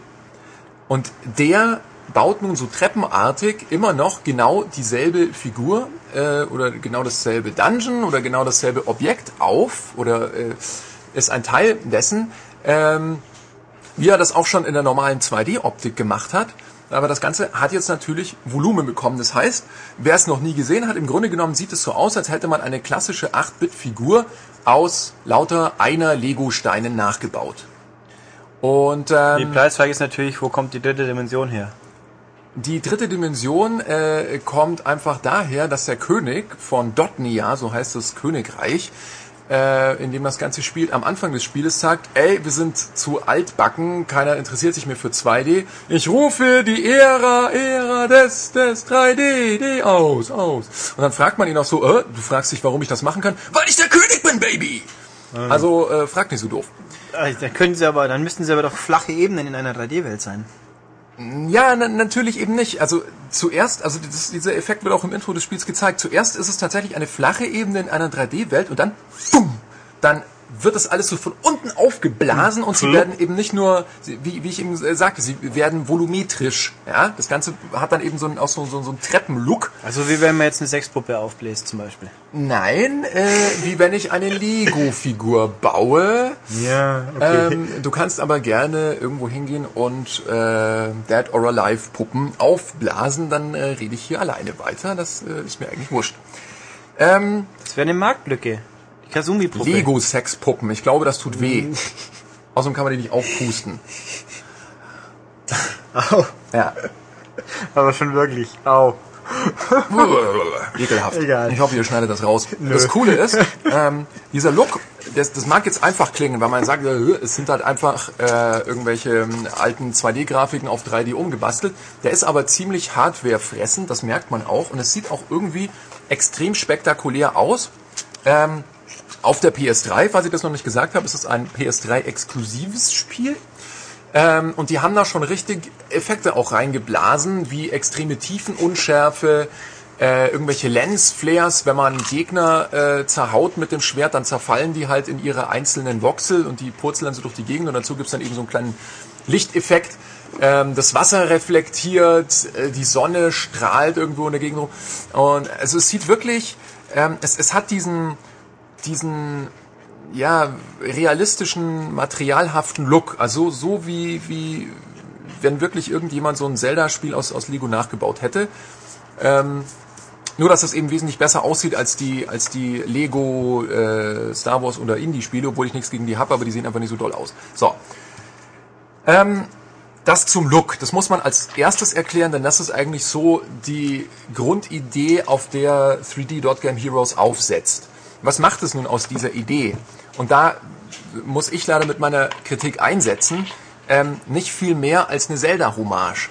Also das Ganze ist unglaublich selbstironisch und selbstreferenziell und witzig. Das heißt, die meisten äh, NSCs und die meisten Figuren, die ihr trefft und so, äh, die, die reden eigentlich eher über Action-Adventure und über Videospiele, äh, was ganz witzig ist. Aber wenn man mal die Story an sich nimmt und den Aufbau an sich nimmt, dann ist es einfach nur ein Zelda. Also es gibt einen, eine, eine böse Macht, die wurde vor langer Zeit besiegt, jetzt äh, irgendwie in so einen Orb einge, eingesperrt, in so eine, in so eine Kugel halt. Ähm, die hat sich jetzt ein böser Bischof namens Fuelle, glaube ich, heißt der. Oder Nein, der heißt nicht mehr so. Äh, ja, gut. Der Schmied hat gerade einen politischen Witz eingeworfen. Nein, einen religiös-politischen Witz. Ja. Ähm, sehr gut, äh, gefällt mir. Und äh, der hat eben tatsächlich mal nicht die Prinzessin entführt, aber er hat halt sonst irgendwie das Böse entfesselt und ihr müsst jetzt als Held äh, losziehen. Und äh, im, im großen Königreich von Dotnia, ähm, aka Hyrule, äh, sieben Tempel aufsuchen, irgendwie halt den Waldtempel, den Wiesentempel, den, was weiß ich, Schleim-Kacker-Tempel und in jedem äh, Tempel gibt's dann eben einen, einen Endboss zu besiegen und ein Item zu gewinnen, das äh, die äh, Fähigkeiten eurer Figur dann eben entsprechend erweitert. Und was sind das für Items? Mal gucken. Wir machen jetzt mal einen kleinen Test. Ulrich, die ersten, sagen wir mal, drei, die super klassischen Zelda-Items, die dir einfallen. Was hat Link dabei, außer dem Schwert und dem Schild? Ja, ja, ja. Eine Zipfelmütze. Der macht aber nichts damit, außer in, in äh, Minish Cap. Ich meine jetzt die Items, die auf der anderen Taste liegen. Jungs, bitte, was ist los? Jetzt, komm mal. Oder ein Gag. Frag doch ich bin doch hier der Zelda-Checker. Der Schultes erzählt im Hintergrund irgendeinen Quark. Ja, also bitte, kann ich jetzt mal diese drei Items von euch haben? Ich habe doch keine Ahnung von Zelda. Bombe! Bombe, sagt der Matthias. Ja, nicht zeigen, rufen, das hört man doch. Sag's halt, Olli. Ich möchte ja, dass Ulrich das sagt. Was macht er gerade? Wurfmesser Ne, Wurf? Danke. So, und einen Pfeil und Bogen. righty. Jawohl. Dann gibt es, danke, Michael sagt gerade Enterhaken. Ich hätte jetzt Und das gibt es alles in 3D Dot Gibt's Game auch eine. Ocarina? Äh, nein, die gibt es nicht. Na, die hätte ich jetzt mal gewusst. Und eine Elfe, die immer Listen sagt. Was sagt die? Listen. Listen. Listen. Du meinst Navi? Ja. Navi ist keine Ja, Elfe. der Navi sind große blaue Schlümpfe heutzutage, aber äh, meh. die dir den Weg weisen. Navi. Na, na, na. Wir haben so einen Gag eingebaut in Silent Hills übrigens, fällt mir gerade ein. Der Navi ist auch im Arsch. Und dann äh, flog das da irgendwie rum. Naja, egal. Äh, ich weiß auch nicht, wovon ich gerade rede. Äh, das Schlimme eigentlich, oder das ein bisschen Enttäuschende für mich war, natürlich freut man sich, wenn man in einem Dungeon eine Schatztruhe findet und man macht die Schatztruhe auf und es macht oder sowas ähnliches. Und äh, meine Figur streckt einen Boomerang über den Kopf und man weiß, okay, mit diesem Boomerang kann ich jetzt äh, mit der anderen Taste, also äh, nicht mit der Schwerttaste, sondern mit der anderen Taste, es gibt nur zwei, auf Gegner werfen, die sind dann betäubt und dann kann ich sie tothauen. Aber es ist nicht mehr. Also es ist wirklich analog genau dieselbe Verwendung wie in den frühen Zelda-Spielen. Und dasselbe gilt für die Bomben. Ja, ihr seht einen Riss in der Wand, Bombe hinlegen, boom, und reingehen. Und äh, dann ist da halt irgendein Bonusraum drin, wo man dann ein, äh, ein zusätzliches Herz bekommt. Habe ich Herz gesagt? Ich meine natürlich äh, Apfel oder so sieht es in 3D Dot Game Heroes aus. Das sind aber die Herzen aus Zelda. Ähm, der Bogen funktioniert genau auf die gleiche Weise. Nur, dass er ein bisschen ballistisch schießt. Das heißt, ihr könnt auch manchmal über Gegner drüber äh, schießen. Und das ist dann ein Problem. Und zwar ähm, es ist ja nach wie vor isometrisch, nur jetzt in echtem 3D dargestellt. Der Unterschied zu isometrischer Grafik in 2D, also isometrisch heißt von schräg oben. Ja, ja. das heißt, in 2D konnte ich eine Figur von der Seite einfach zeichnen und in eine äh, quasi pseudo dreidimensionale Landschaft hineinstellen, in der alles von oben eigentlich gezeigt war. Das ist isometrisch. Kann ich jetzt nicht genauer erklären, muss man sich am besten angucken. So, das Problem ist, wenn das jetzt echtes 3D wird, habe ich eine perspektivische Verzerrung drin. Das heißt, man schlägt gerne mal daneben. Man weiß nicht genau, auf welcher Ebene der Held im Raum steht. Es wird vor allem dann äh, virulent, wenn ich nicht wie einem Dungeon äh, den Boden, auf dem ich rumlaufe, vor mir sehe, aufgeteilt in einzelne quadratische Fliesen, dann habe ich quasi so ein Raster, an dem ich mich orientieren kann, sondern wenn es draußen in der Welt irgendwie ist, wo ich halt nur einzelne grüne Klötzchen sehe, aus denen eine Pseudowiese zusammengebaut ist, dann kann es sehr schnell mal passieren, dass ich eigentlich von meinem Gefühl her das Richtige mache und mich einfach verguckt habe und dann getroffen werde oder den Gegner nicht treffe. Und das passiert nicht nur mir, das ist vielen passiert, die das Teil gezockt haben und es ist einfach nervig. Das ist der andere Kritikpunkt, der nicht so schwer wiegen würde, denn das Spiel macht auch einige Sachen ganz gut und ähm, es gleicht diese Ungenauigkeit auch einfach aus, indem es euch riesige Schwerter in die Hand gibt, die ihr, und das ist eine Neuheit, die jetzt tatsächlich mal nicht aus einem Zelda-Spiel geklaut ist, ähm, die ihr vergrößern könnt. Und zwar kauft ihr einfach quasi neue Pixel dazu, die ihr dann entweder in der Länge oder in der Breite an die Klinge anbaut oder ihr macht es stärker. Und das macht wirklich Spaß. Zumal es viele unterschiedliche Klingen gibt und man hier auch wieder sieht, dass sich das Spiel überhaupt nicht ernst nimmt. Also man kann zu irgendeinem Waldwichtel gehen und der dann sagt so, oh, hol mir aus den verlorenen Wäldern das Superholz des Todes oder was. Das gibt man ihm dann und dann macht er dir halt einen Baseballschläger. Und, und äh, den kann ich dann halt wieder vergrößern oder so. Und ähm, das macht dann schon ein bisschen eigenständig, zumal man auch, wenn man die Schlagtaste gedrückt hat und noch am Analogstick ähm, eine kleine, äh, was ist das, 90 Grad Drehung einbaut, dann schwingt euer Held das Schwert eben auch um 90 Grad. Das heißt, man kann so, man kann keine richtige Drehattacke eigentlich machen, aber man kann doch so äh, ziemlich große Teile des Bildschirms dann abräumen. Das heißt, es funktioniert dann irgendwie schon, aber es ist halt einfach nicht ganz so exakt wie in 2D Zelda-Spielen und naja, das setzt sich irgendwie im gesamten Spiel fort. Also das Dungeon Design der Tempel. Erstens mal sind die Tempel wesentlich unspektakulärer dann als die Oberwelt, die eben daraus schöpfen kann, dass man diese 3D-Landschaft bis zum Horizont eben sehen kann. Ähm, und äh, diese Dungeons sehen halt einfach im Grunde genommen aus, da kann man nicht viel mehr machen. Die haben keine Decke, da guckt man einfach von oben drauf äh, auf so ein Labyrinth, das irgendjemand eben auch wieder so wie aus Lego gebaut hat, einzelne Räume. Das sieht halt sehr unspektakulär aus, zumal sich die einzelnen Dungeons auch nicht so sehr unterscheiden. Und das Dungeon Design ähnelt auch eigentlich sehr dem von Zelda. Also es gibt kleine Schlüssel für normale Türen, es gibt dann einen großen Bossschlüssel. Äh, wenn ich den dann äh, erobert habe, dann kann ich so einen Warp-Punkt äh, aktivieren, mit dem ich mich dann direkt vor die Tür des Bosses äh, teleportieren kann, bla bla bla bla bla bla. Ähm, aber wenn ich es mit Zelda Dungeons vergleiche, da muss ich viel mehr bereits befriedete Räume nochmal durchqueren, um dann irgendwo anders einen Schalter zu drücken äh, dann, dann sind manche Rätsel einfach zu zu billig dann, dass man zu schnell draufkommt. Ähm, und und das ist nicht so ganz dieser Kopfnusscharakter von Zelda, wo man doch ab und zu mal dran stand und ein bisschen überlegen musste. Ähm, nicht ganz so einfach sind die Kämpfe gegen die Bosse, die fand ich zum Teil richtig schön knackig Wobei man da äh, unterscheiden muss, die sind eigentlich nicht unfair. Man kann jeden Boss ganz gut, wenn man die Taktik mal rausgefunden hat, killen. Das sind halt dann ein großer Golem, der mit Laseraugen schießt und eine große Biene oder so. Ähm, oder irgendwelche Tentakelviecher. Ähm, aber auch da passiert es dann eben schnell mal, dass man daneben haut oder dass man getroffen wird, weil man falsch geguckt hat durch diese, ähm, durch diese angeschrägte Perspektive.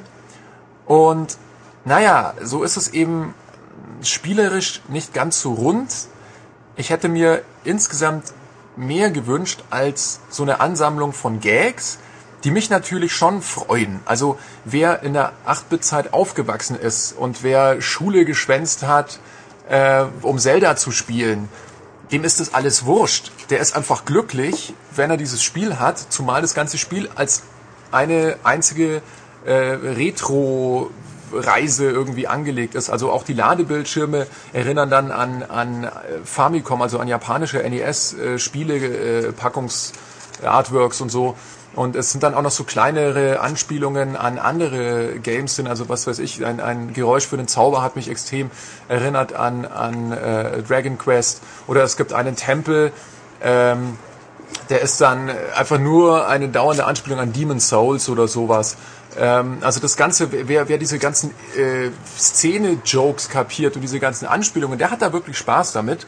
Wenn ich rein als objektiver Spieletester reingehe, muss ich halt sagen, es kann ja so aussehen wie ein altes Zelda, aber es muss spielerisch auf jeden Fall auf dem Niveau von einem neuen Zelda sein. Und da haben eben die Zelda-Spiele im Laufe der Jahre unglaublich zugelegt. Und 3D Dot Game Heroes ist in einigen Belangen sogar schlechter als das erste Zelda. Und das ist ein bisschen schade. Also ein interessantes Spiel aus nicht unbedingt spielerischer Hinsicht, sondern aus, aus anderen äh, Gründen. Auf jeden Fall mal angucken, drüber reden, drüber diskutieren. Und äh, Ulrich, du warst jetzt sehr, sehr lange im Chips-Himmel, was man vielleicht so ein bisschen gehört hat. Crunch, crunch. Ähm, das sind ähm, Ähm, Pringles. Exploding Cheese und Chili. Wir mögen natürlich auch alle anderen Chipsorten, die es so gibt. Äh, zum Beispiel Exploding Cheese und Chili. Pombeeren. Oder so. Ich weiß nicht, ich kenne mich. Naja, weiß ich nicht. Sind Pombeeren nicht Chips? Meine. Ich glaube nicht, dass die mit Paprika gewürzt werden, oder? Weiß ich nicht, aber Paprika ist ein sehr guter Anime. Wer den noch nicht kennt, sollte ihn sich bitte sofort angucken. Kann ich sehr empfehlen. Ähm, ja, ich weiß, da drüben ist gerade ein Paket angekommen und du reckst schon wieder den Hals. Ich Egal. glaube, wir hören jetzt deswegen auch einfach auf, damit der Ulrich vorgehen kann und schauen, ob er einen schönen, äh, eine schöne Puppe von Dead or Alive Beachvolleyball geschenkt bekommen hat, Ja, die wär- man aufblasen kann. Ach, das wäre schon okay. Ja. Egal. Gut, also Dot Game Heroes haben wir, glaube ich, abgefeatured. Wer es wissen, Gott sei Dank. der kann sagen, Max wird jetzt sich wieder rar machen ein bisschen. Mal gucken, wann wir ins nächste Mal vor das Mikro kriegen. Das passiert schon. ob, mal sehen. Ich bin mir da noch nicht so sicher. Genau. Wir werden sehen. Macht's gut. Auf Wirsing. Ja, für das große, super wichtige Spiel der Woche von Microsoft, für die gibt's auch noch, haben wir nämlich einen ganz tollen Special Guest. Der war mal bei der Maniac, dann hat er bei einem komischen Fernsehsender gearbeitet und auch Musik gemacht. Und jetzt haben wir ihn am Telefon nicht den guten Herrn Colin Gable. Hallihallo, ich grüße. Yay! Hallo Colin. Gut, du machst für uns den Test zu Alan Wake, richtig? Das ist korrekt. Dann erzähl uns doch mal was dazu. Wir haben ja, ich sollte noch erwähnen, der Herr Herde sitzt ja auch noch, der hat es nicht auch gespielt. Ja, hallo Colin, ich bin auch da. Hallo, ich grüße dich ebenfalls. Und deswegen werdet ihr zwei uns dann ganz viel über dieses tolle Spiel erzählen. Also erzähl einfach mal, was es überhaupt ist. Ja, ich glaube, jeder Maniac-Leser wird ja äh, Bescheid wissen, denn ihr habt ja in ausgeprägter Sorgfalt in der Vergangenheit schon über das Spiel berichtet, dass es einem dann richtig schwer macht, äh, da noch zwei Seiten äh, hinzuzufügen, die irgendwas Neues bringen. Deswegen machst du es ja und nicht ich. Ach so, ja, ja, ich merke schon. Deine Euphorie war ja doch auch äh, extrem äh, zu lesen, ne, über das Spiel. Ja, ja. Okay, und die ist immer noch da, du hast es auch durch mittlerweile, oder? Ich hab's äh, jetzt in den letzten zwei Abenden äh, durchgespielt, ja. Okay. Ja, dann schießt du mal vor, dann kann ich auf dich reagieren. Das ist mir doch viel lieber so rum. Ach so, ach so, okay, ja, na gut. Also, ähm, ich habe es ja im letzten Monat im Heft schon geschrieben. äh, An dem Spiel, an Alan Wake, gibt's einiges, was man äh, sehr gut finden kann, was einem, ja, was einen sehr begeistern kann. Jetzt, nachdem ich's durch habe, nehme ich mal ganz kurz schon vorweg. Es gibt auch ein paar Sachen, die mich nicht begeistern. Ähm, die mich aber auch nicht allzu sehr stören, denn äh, was Alan Wake meiner Meinung nach auszeichnet, ist die Story, die Geschichte, wie sie erzählt wird, ähm, was da in diesem kleinen Örtchen Bright Falls, ne, wie heißt es, Bright Falls heißt, oder? Genau, was da so alles passiert. Ähm, das ist schon außerordentlich toll gemacht und ähm, um es vielleicht mal äh, um dir, um dir mal ein paar Brocken hinzuwerfen, ähm, ich würde Alan Wake einordnen zwischen Heavy Rain, Alone in the Dark und Silent Hill. Ja, Siehst du das auch so? ja, also ich glaube, wenn du darauf so auf die auf die äh, auf die inhaltlichen Aspekte äh, abzielst, ist das glaube ich ganz gut beschrieben. Ne? Also klar, einmal so ein bisschen das Story, Schwergewicht, Inszenierungsweise, äh, Marke Heavy Rain. Äh, leider überhaupt keine Spannung im Sinne von Silent Hill. Ja. Also das ist jetzt Geschmackssache, das ist sicherlich ja auch äh, die, also die Tatsache, dass das Spiel jetzt nicht wirklich gruselig im Sinne von, oh, ich, ich spring gleich vom Stuhl äh, vor lauter Schreck ist, ist ja sicherlich auch der Tatsache geschuldet, dass es ähm, ja, ein sehr breites Publikum ansprechen soll. Also tippe ich jetzt einfach mal. Weil mich hat ein, zwei Mal gerissen bei dem Spiel und das waren auch, glaube ich, Momente, die nicht unbedingt eingeplant waren. Das waren dann eher so Geschichten wie, uch, da war jetzt ja doch mal ein Gegner im Nacken. Ah, ich weiß, was du meinst, ja. Und davon gibt es ja leider auch sehr, sehr viele Momente, die, äh, ähm, ja, wie soll man sagen, ich hatte so auch das Gefühl ähm, beim Spielen, mir hat unglaublich viel Spaß gemacht. Zwischenzeitlich ist es dann aber auch mal richtig in den Keller gegangen und ich musste mich so ein bisschen durchquälen, weil für meinen Geschmack eben, äh, wie du es auch schon sagst, es ist ein sehr guter Titel. Es gibt viele, viele Punkte, die man gut finden kann und auch gut finden sollte. Aber es hat halt äh, für mich ganz, ganz viel Luft nach oben und das war irgendwie was, was ich fast die ganze Zeit beim Spielen hatte. Also vor allem in spielerischer Sicht verstehe ich das richtig, oder? Ja, ganz genau. Ja, okay, Also, so geht's mir Für die. Inszenierung muss man nicht viel, viel, äh, viele Worte verlieren, da haben sie schon wirklich ganze Arbeit geleistet. Ähm, eine Sache, die mich ein bisschen gestört hat, aber ich glaube, das ist auch, so auch wieder eine Geschmacksfrage. Ich bin kein so großer Freund von Offsprechern. Und Mhm. das fand ich jetzt bei Alan Wake äh, auch alles andere als optimal eingebaut. Also die äh, inneren Monologe von Alan Wake, die ja nicht in dem Sinne innere Monologe aller Heavy Rain sind, dass sie einfach, ähm, wie soll man sagen, Emotionen in der, in der, in der, äh, im Präsens beschreiben, sondern dass du halt das Gefühl hast, es ist halt wirklich ein extern stehender Sprecher, der über seine vergangenen Erlebnisse referiert. Genau, das tut er, ja. Ja, und das finde ich, also ganz, für mich ist das immer so eine kleine Schwäche im Storytelling. Also wenn jemand nötig hat, per Offsprecher Sachen zusammenzufassen oder nochmal zu klären, für mich immer so wie, ja, okay, ihr habt es also nicht durch die konventionellen Methoden, nämlich durch das Spiel selbst oder durch, durch Dialoge geschafft, äh, diese Fragen oder diese Lücken vielleicht zu schließen, sondern ihr müsst braucht noch jemanden, der sagt, ja. Und dann äh, kam ich dann auch endlich bei der Hütte an und äh, da erwartete mich Folgendes, aber seht selbst, so in die Richtung. Ja, ich, ich verstehe, was du meinst. Ähm, ich habe erst gestern noch darüber nachgedacht und mir hat es sehr gut gefallen. Ähm, nee, warte, war es gestern oder vorgestern? Na, ist ja egal. Es war auf jeden Fall in einer Szene, wo eigentlich gerade ein Gespräch stattfindet und dann kommt der Offsprecher noch oben drüber, sodass ich das eigentliche Gespräch gar nicht mehr hören kann. Ähm, und das war in dem Fall sogar Absicht. Also äh, erzählt wird ja in Alan Wake ähm, die ganze Zeit äh, auf unterschiedlichste Art und Weise. Mal siehst du irgendeine Sendung im Fernsehen, dann läuft wieder irgendwo was im Radio, dann telefoniert er mal wieder, ähm, ein Kommentar aus dem Off kommt oder man spricht tatsächlich mit jemandem oder man findet wieder eine Manuskriptseite. So habe ich jetzt noch irgendwas ausgelassen. Nee, äh, Cutscenes gibt's natürlich auch noch.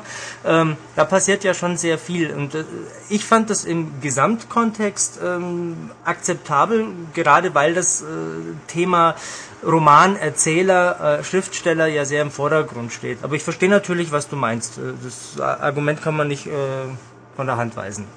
Ja, und wie, wie hast du es denn empfunden? Ich habe es ja auch gelesen, natürlich in der Maniac, äh, die, deine Einschätzung zu den Manuskriptseiten. Ich bin da auch nicht so ganz sicher, ob ich das gut finden soll oder nicht. Also es gibt ja Leute, also vielleicht für alle, die es noch nicht gespielt haben, die Manuskriptseiten, die ja auch so ein bisschen manchmal neue Facetten ähm, der Story noch andeuten oder, oder einfach so ein, wie soll man sagen, auf so einer Metaebene noch so ein kleines Zusatzdetail geben. Manchmal aber eben auch Dinge vorwegnehmen, die dann vielleicht passieren. Und das habe ich persönlich ähm, eher als störend empfunden. Also ich bin auch noch äh, zu keinem wirklichen Ergebnis gekommen, was ich davon halten soll. Genau aus dem äh, Grund, mir wird teilweise eine Viertelstunde, bevor dann ein Ereignis äh, stattfindet, äh, gesagt, wie es stattfindet und was da genau passiert. Ähm, aber auf der anderen Seite gibt es äh, ja, ohne jetzt den Zuhörern zu viel vorwegzunehmen, so gewisse Wendungen im Spiel, wo man auch Manuskriptseiten findet und da habe ich äh, speziell darauf geachtet, da wird auf keinen Fall zu früh etwas preisgegeben. Also ja, ich bin da hin und her gerissen und habe noch keine wirklich eindeutige Meinung. Ähm, es- Man kann sich schon dran stören, das ist richtig. Ähm, aber Schaden tut's dem Spiel nicht, finde ich. Nee, nicht wirklich. Ich hatte halt mal ein, zwei Momente, wie, wo ich so dachte, verdammt nochmal, gerade als wir vielleicht über einen gewissen Gesetzeshüter jetzt, äh, den wir nur andeuten, obwohl, nee, ist ja bekannt hier, FBI-Agent Nightingale zum Beispiel, ist ja wurscht, in welcher Funktion er wie auch immer vorkommt. Aber das war, glaube ich, so eine Person, die inklusive einer gewissen Handlung schon eingeführt wurde per Manuskriptseite, lange bevor man das überhaupt das, das allererste Mal irgendwas von dem mitbekommen hat im Spiel selbst.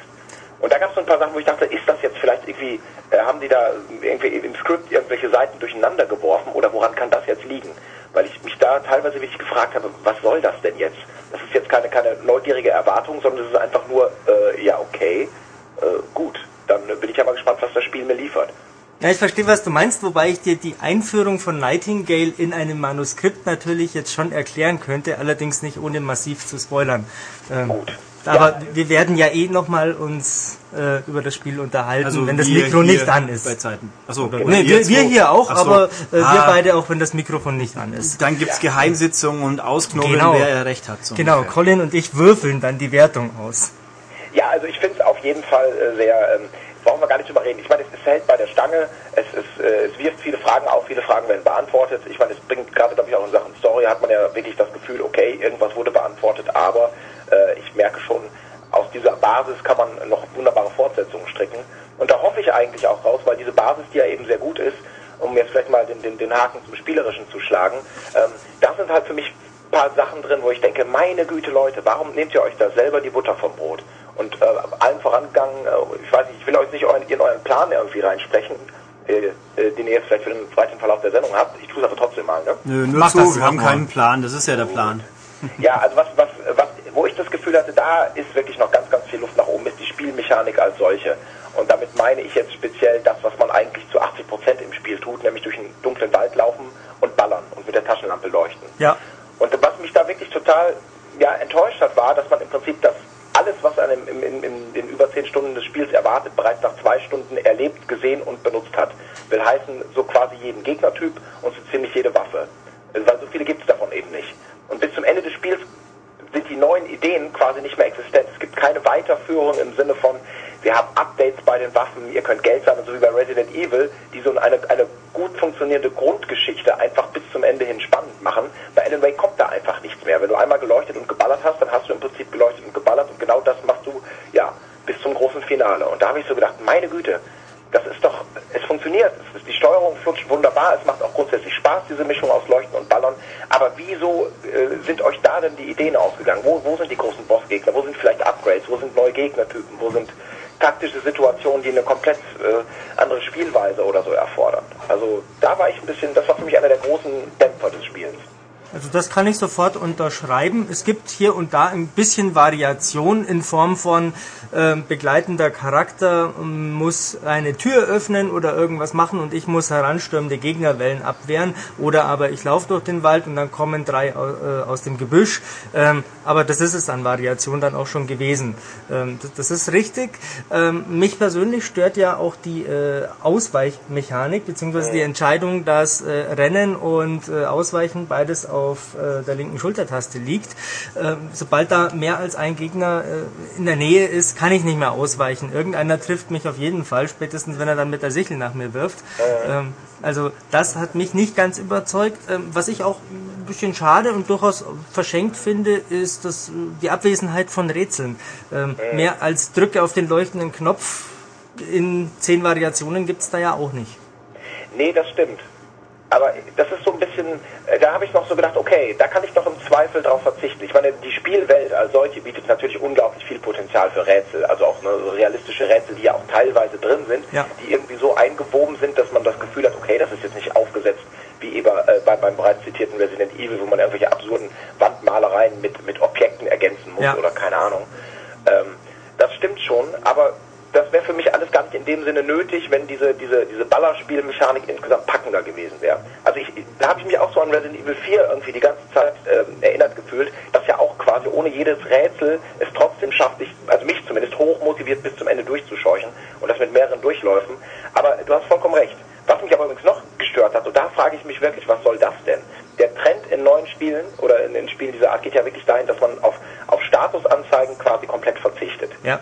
Und ich weiß nicht, wie du es siehst, aber ich hatte bei Alan Wake das Gefühl, wenn es ein Spiel gibt, das auf Statusanzeigen verzichten kann, dann ist es Alan Wake. Ja. Und was mich teilweise total genervt hat, ist diese vollkommen überflüssige Schriftform des nächsten Levelziels, die die ganze Zeit konsequent oben eingeblendet wird. Also da steht ja die ganze Zeit dann manchmal so ein Satz wie, erreichen Sie den Leuchtturm von Bright Falls. Ja, ja, genau, natürlich. Und Ähm, die dicke, Leute, das Spiel sieht so super aus. Man möchte in dieser Welt versinken und dann hast du diese weißen Lettern, die wirklich keinen kleinen Platz des Bildschirms einnehmen, die dich die ganze Zeit irgendwie wieder zurückreißen und die sagen, ja, ich bin Videospiel. Und vor allem, äh, ja, wer braucht es denn? Ne? Also die, Ja. die Ziele in dem Spiel sind sowas von klar, dass es nicht notwendig ist im Sinne von, oh, ich, was muss ich denn eigentlich nochmal machen? Ach, erstmal lässt sich durchs Menü klicken, um ein aktuelles Ziel rauszukriegen.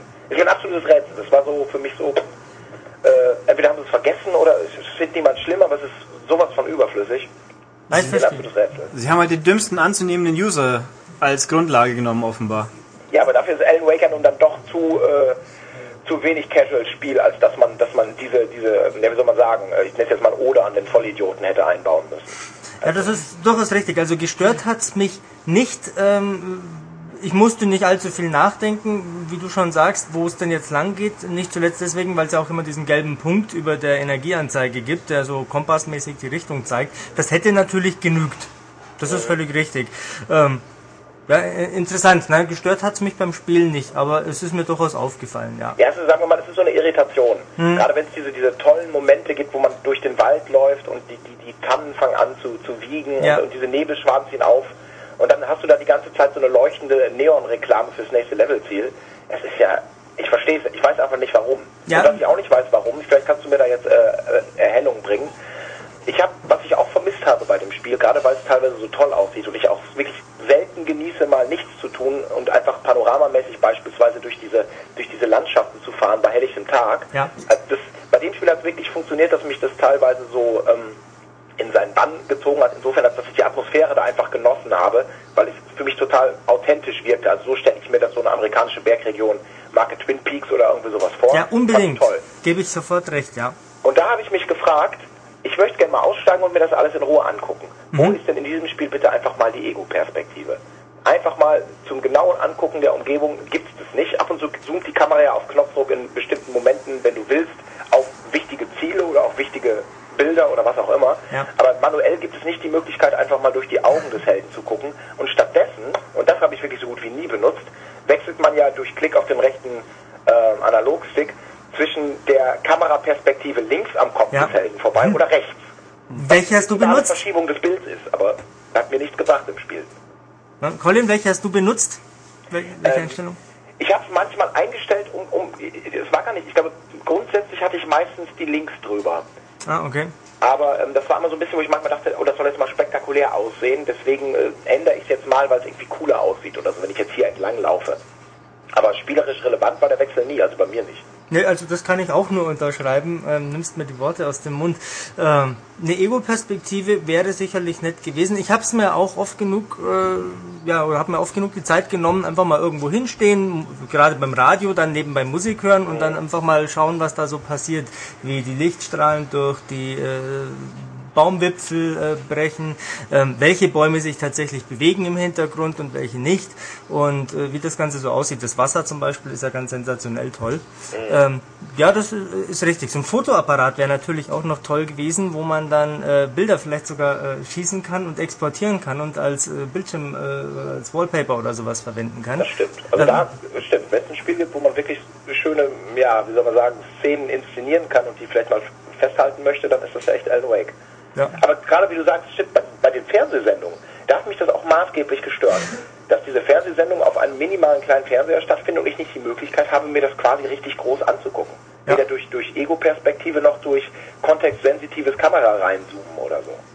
Also irgendwas werden sie sich dabei schon gedacht haben, vielleicht eine Distanz zum äh, Protagonisten bewahren, was auch immer. Ja, das klingt für mich aber jetzt ein bisschen nach einem intellektuellen Überbau, ehrlich gesagt. Ja, den habe ich halt, den muss ich da halt jetzt anbringen. Nee, äh, hast du äh, schon recht. Ähm, was mich ja eher gestört hat bei einer Fernsehsendung war das, äh, du hast das gerade erwähnt, man muss den linken Stick gedrückt halten, um dann auf bestimmte Punkte zu schauen. Ähm, ja, dann muss ich den da die ganze Zeit gedrückt halten, wenn ich den Fernseher groß sehen möchte. Oder ich muss äh, mich nah davor stellen und dann die Kamera so positionieren, dass ich äh, sehe, was auf dem Bildschirm passiert und gleichzeitig noch irgendwie mitbekommen, ob vielleicht aus dem Hintergrund jetzt irgendein Gegner wieder angerannt kommt. Ja, genau. Was fairerweise nie war. Ja, das ist stimmt. Da haben sie schon gut genug aufgepasst. Aber das, das, das sind halt so, so Details, wo ich mich wirklich gefragt habe, komisch. Also für ein Spiel, das so lange in der Entwicklung ist, hätte ich jetzt gedacht, dass es vielleicht doch mal irgendwelche Produkttester gibt, die sagen, oh, äh, ich kann die Fernsehsendung gar nicht richtig sehen. Oder eben, ach nö, ich würde gerne mal vielleicht jenes und dieses. Weil das sind ja Sachen, die alle keinen technischen Aufwand bedeuten. Wie auch eben die eingeblendete Schrift oder so. Ja, aber da, sie halten sich ja da irgendwie, wenn ich kurz einspringen kann, kurz an die seltsamen Konventionen, die auch GTA aufgestellt hat, weil wenn du mal ein GTA gespielt hast, oder ich glaube bei Darkness war es auch so, äh, du schaffst es nie, die Fernsehsendungen komplett ins Vollbild zu machen. Du hast immer nur so einen Rahmen, wo man noch Nikos äh, Hinterkopf im Bild hat oder irgendwas. Ähm, wahrscheinlich halt einfach, ja, logisch, irgendwo die Konsequenz Auflösung. Bei Vollbild, wie schaut's dann noch aus? Ja. Das, weil er auch Alan Wake, so man lesen kann, sehr wenig von der Disk benutzt, was natürlich wieder die andere Frage ist, wieso und weshalb. Ähm, das ist eine gängige Konvention, wo man sich drüber streiten kann, aber also dass man überhaupt nicht fixieren kann, das habe ich richtig verstanden. Man kann nicht fixieren, schau auf den Fernseher in der Man- Standardperspektive. Manchmal kann man das. Ja, aber, ich, ich glaube bei den Standardsachen aber nicht. Also wenn du den normalen, den, den üblichen, wir, wir, wir streuen noch irgendwelche Sachen zum Erkunden ein, wie auch diese Thermosflaschen, die ja meiner Meinung nach vollkommen unmotivierter Sammeltrieb, Ja. Befriedigung sein sollen. Äh, bei den normalen Fernsehsendungen, die so ähnlich aufgestellt sind, um vielleicht Erfolge zu bekommen, guck dir alle Fernsehsendungen an, da ist das, soweit ich weiß, nicht möglich. Ja, Und da hat man teilweise mit dieser Standardkamera so zu kämpfen, dass du wirklich, sagen wir mal, vom Gesamtbildschirm, den man hat, hat man vielleicht, weiß ich nicht, teilweise gefühlt 3% für das Fernseh, äh, für die Fernsehsendung. Und so schlecht ist die Quali, das sieht man dann meiner Meinung nach da schon nicht, dass man es ein bisschen größer hätte machen können. Ja, ist wohl wahr. Ich weiß es nicht. Also, äh, hat vielleicht gute Gründe, aber die sind mir noch nicht ganz augenscheinlich. Auf jeden Fall habe ich es ein bisschen schade empfunden. Ähm, was mich jetzt auch noch interessiert von der spielerischen Seite her, das Ding war ja, so wie ich es jetzt richtig gelesen habe, mal ursprünglich als Open World angedacht. Ich habe es auch vor dreieinhalb Jahren, glaube ich, mal eine Präsentation sehen dürfen in Barcelona von Remedy, wo sie die Windhose, die ist wahrscheinlich noch drin, gibt's sie noch? Ja, ja. Die habe ich gesehen, das sah ziemlich cool aus und alles. Und ich glaube, damals war es auch irgendwie nur Open World. Das ist jetzt offensichtlich nicht mehr, richtig? Nee. Ähm, Ja, also ich meine, es gaukelt hier insofern Open World vor, als dass, und auch das haben sie gut gemacht, finde ich, so die Levelbegrenzungen auch in diesem Spiel sehr, sehr gut gemacht sind. Also du hast teilweise weite Areale, aber eben dieses unsichtbare Grenzenphänomen, das es ja schon seit längerem nicht mehr in großen Titeln eigentlich gibt. Also hier haben sie es sehr, sehr gut gemacht, dass die Begrenzungen wirklich immer naturgegeben sind, aber trotzdem du nicht das Gefühl hast, es ist immer irgendwie der schmalste Bergpfad, auf dem ich laufe. Das sind ja auch schon mal richtig große Plateaus oder irgendwelche Senken oder höhlenartige Waldstellen, in die man so ein bisschen eintauchen kann. Also ist schon alles drin. Also ich habe so das Gefühl, das Potenzial ist da. Ich glaube auch, die haben eine komplett zusammenhängende Bright Falls Welt samt Umgebung insofern äh, ersonnen, als dass man schon das Gefühl hat, man fährt ja teilweise ewig lang Auto, dass das irgendwie schon auch konzeptionell zusammenhängt. Ja, genau, also das war eben, das beantwortet eigentlich die Frage auch schon. Also ich vermisse die Open World per se nicht. Nee, tue ich auch nicht. Weil ich meine, ich als Spieler würde sie nicht vermissen. Also ich habe sie überhaupt nicht vermisst. Ich, ähm, aber wie gesagt, vielleicht ist das, ähm, also kann man darüber diskutieren. Ich weiß, ich bin da auch noch nicht ganz sicher. Also irgendwie hat man dieses, dieses Open World Feeling, sagen wir mal. Also diese ganze Atmosphäre, die man da hat, dieses wirklich, ja, ich fahre mal mit dem Auto und muss wirklich lange fahren, bis ich bei Punkt X bin, hat mich nicht gestört, weil diese, diese in Anführungsstrichen offene Welt einfach toll kreiert war. Auf der anderen Seite merkt man halt irgendwie auch, dass natürlich außer der Atmosphäre diese Welt nichts zu bieten hat. Also wirklich jetzt mal rein gar nichts. Weil die Tatsache, dass da vielleicht mal irgendwo eine Manuskriptseite rumliegt oder im schlimmeren Fall noch diese, diese Kaffeekannen, also mich persönlich motiviert dieser lumpige Versuch, alles, äh, also des Entwicklers, den Spieler dazu zu treiben, alles genau zu durchforsten, überhaupt nicht. Das interessiert mich dann irgendwann überhaupt nicht mehr, ob da noch irgendwo in Winkel Y eine Kaffeekanne ist. Also was ich damit sagen will, die haben vielleicht diese, diese relativ weitläufige Welt gemacht, atmosphärisch funktioniert das Ganze auch, spielerisch hat es aber letztendlich gar keinen Sinn oder, oder Wert oder wie auch immer. Auch das kann ich nur unterschreiben. Ich hatte auch ge äh, gerade gestern so einen Durchhänger. Da bin ich halt äh, ja in jedem neuen Areal erstmal linksrum äh, immer schön die Wände abgelaufen, damit ich auch jeden kleinen äh, Nebenstrang noch finde, wo ich dann eine Thermoskanne mitnehme und dann nochmal eine äh, Manuskriptseite und dann finde ich nochmal äh, Munition und äh, Leuchtgeschosse. Ähm, den wird man ja eh zugeballert ohne Ende. Ähm, also Munitionsarmut äh, hatte ich auf dem äh, niedrigsten Schwierigkeitsgrad, muss ich zugestehen, nie. Nö, hab ich Ähm, auch nicht. Ja, aber das ist ein bisschen fad, wenn man da tatsächlich einfach nur noch stupide alles abläuft, weil es ja letztendlich doch nur Wald ist und wenn die nächsten Gegner kommen, sieht man es ja eher an der Kamerafahrt, die geht dann so ein bisschen zurück, zeigt, wie viele aus welcher Richtung kommen und dann weiß man schon, was jetzt die nächsten Minuten passieren wird. Das, genau. das ist in der glaube, das Tat. ist dann im Prinzip genau, das ist so, so zusammengefasst, das, was, was, was, was ich eingangs meinte, was, was ich so dem Spiel ankreide, nämlich diese, es ist eine tolle Basis, aber es hat so viel Luft nach oben. Da hätte man so viel machen können. Deswegen ist, für mich schreit es nach einem Sequel. Nicht nur wegen vielleicht der Geschichte und, und des, des, des Story-Potenzials oder dieses Helden, der durch diese schriftstellerische Tätigkeit natürlich äh, ja freiwillig für jede noch so absurde Idee ist und, und als zentraler Held ja auch durchaus sympathisch und funktionell ist. Ähm, aber dass man halt einfach diese, ja, einfach da mehr raus gemacht habe, hätte. Ich denke mal so, gibt, die, hätte man ein halbes Jahr mit Miyamoto arbeiten sollen, so ungefähr. Ja. Der den dann einfach gesagt hätte, das ist alles cool, aber jetzt mach doch mal da das. Oder versuch doch mal vielleicht hier noch eine Ergänzung reinzubringen oder irgendwelche Geschichten. Ich meine, gut, vielleicht gibt es dann Leute, die sagen, nein, das, wenn es zu spielartig ist, dann ist es ja auch nicht mehr unsere, unsere Idee eines psychologischen Thrillers, der sehr äh, bewusst sich an, an, an Filmen bzw. TV-Konventionen orientiert. Dadurch wird das verwässert. Aber ich weiß es nicht. Also mir wäre es, glaube ich, so rum lieber gewesen. Es hätte ein bisschen mehr Futter, ein bisschen mehr Fleisch auf den Rippen vertragen können einfach. Ja, das sehe ich auch so. Äh, eine Frage, ähm, die mich beschäftigt hat. Ähm, ich sehe, Ulrich äh, möchte auch schon zum nächsten Thema hüpfen, weil er Nee. noch nicht gespielt hat, das gute Alan Wake. Ja, nein, es hält sich Ähm, in Grenzen, ich habe bloß keine Zeit. Also, ja, die, die Frage, die mich äh, beschäftigt, äh, ich habe im Vorfeld äh, irgendeinen Remedy-Mann äh, die Klappe weit aufreißen äh, hören, ähm, dass doch ähm, der David Cage bei seinem Heavy Rain sich äh, da von ihm eine Scheibe äh, hätte abschneiden sollen, was Gesichtsanimationen und dergleichen betrifft, weil man das ja in Alan Wake so viel besser drauf hat. Ähm, Und deswegen dein- auch nur jetzt nachpatchen will. Genau, deine Meinung, Colin? Ja, also sagen wir mal so, äh, bei Heavy Rain ist das für mich, wenn ich mich recht erinnere, hatte das eine gewisse konsistente Qualität, über die man vielleicht streiten kann, die ich aber äh, durchaus überzeugend fand. Und bei Heavy, äh, bei Alan Wake, und das verstehe ich wiederum gar nicht, äh, da, äh, da reicht ja das Spektrum von gut gemacht und sieht toll aus, bis zu sieht total beschissen aus und das leider auch bei wichtigen Charakteren. Ich glaube gerade seine Frau zum Beispiel, die ist ja Madame Wachsfigur äh, und die ja durchaus häufiger mal vorkommt als jetzt vielleicht der Imbissbudenbesitzer um die Ecke. Äh, also das finde ich nicht wirklich überzeugend, was, was äh, der Remedy-Mensch dir da gesagt hat, weil das ist das ist zwischen ja wie gesagt zwischen überzeugend und, und nicht wirklich toll. Ja, also so habe ich es auch empfunden. Ähm, ich finde ja die gesamte Spielwelt äh, sehr, sehr stimmig. Äh, von der Beleuchtung, von, äh, ja, ja, von der Gesamtwirkung. Also stimmiger als in den meisten anderen Spielen und so gar nicht plastikhaft. Ähm, was da aber ganz übel auffällt, sind tatsächlich irgendwelche steifen Gesichter, äh, hampelige Animationen, ähm, wo man gerade mal nur die Marionettenschnürchen nicht sieht. Ähm, das finde ich tatsächlich sehr schade. Ja, das stimmt. Das, ne, da hat man immer so das Gefühl, das ist irgendwie noch so Preview-Stadium Ja, genau. bei einigen Punkten. Und das ist dann leider irgendwie doch nicht. Also gerade die, die, die Laufanimationen, ja, die sind, äh, also wenn er wirklich mal spurtet, das sieht schon wirklich so aus, als ob er irgendwo was in der Hose sitzen hat und schnell ins, ins nächste stille Öhrchen flitzen muss. äh, Finde ich auch nicht, nicht optimal und auch bei den Gesichtern.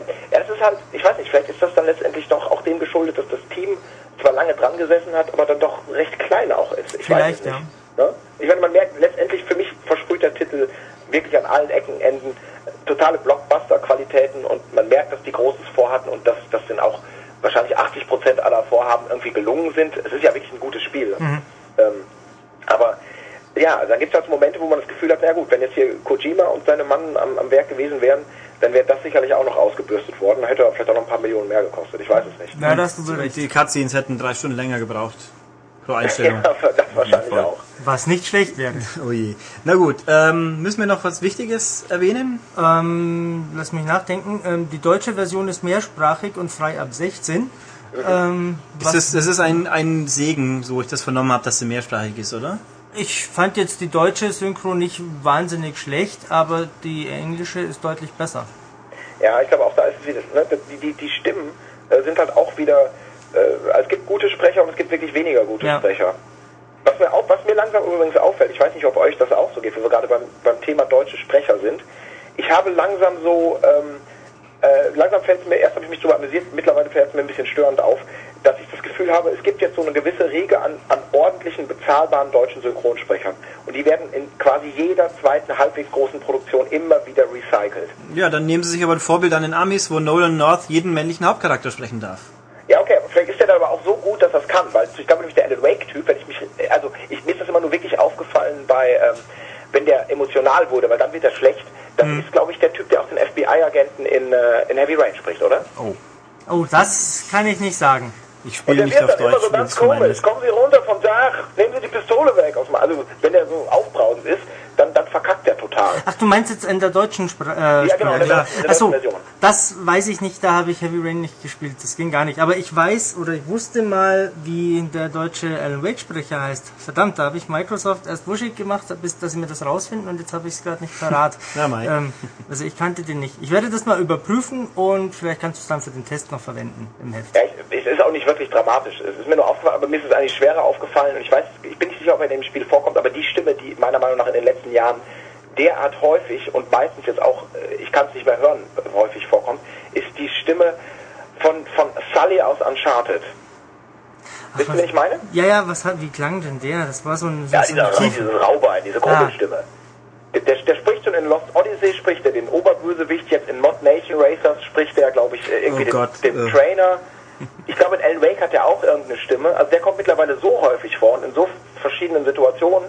Ich denke, bitte Leute, äh, holt euch mal ein paar andere. Also das finde ich jetzt schon, also das, das nervt mich mittlerweile tatsächlich. Dann gehen die Leute wieder los an die nächste Uni und holen sich unmotivierte Studenten und lassen sie Master Chief sprechen. Das ist dann nicht die beste Idee, aber okay. Oder sie holen Klaus-Dieter Klebsch ins Studio, der ja auch in fast jedem Spiel jetzt gerade auftaucht. Manfred Lehmann kann auch nicht so teuer sein, so oft wie der hier in lokalen Radiowerbungen auftaucht. Das gibt's ja gar nicht. Ja, das stimmt wohl. Ja, Oder die fragen einfach mal die, die Jungs von Take-Two, wo sie Bioshock haben synchronisieren lassen. Dann, Genau. Äh, Die war gut, die ja. Qualität und die Varianten, äh, reicht, den Variantenreichtum doch beides erreicht. ja. Da hast du völlig recht. Wunderbar. Gut, ähm, dann räumen wir langsam die. Was erzähle ich jetzt eigentlich? Wir kommen langsam zum Schluss sozusagen. Ähm, ja, Spiel, also Kurzfassung, Spiel ist echt toll, lohnt sich, hat, könnte aber noch theoretisch viel besser sein, richtig? Genau. Ja, gut, okay. Colin, ich danke dir, war sehr fein. Müssen, Danke, wir, ich um, danke euch. müssen wir unbedingt mal wieder machen, wenn es sich wieder ergibt.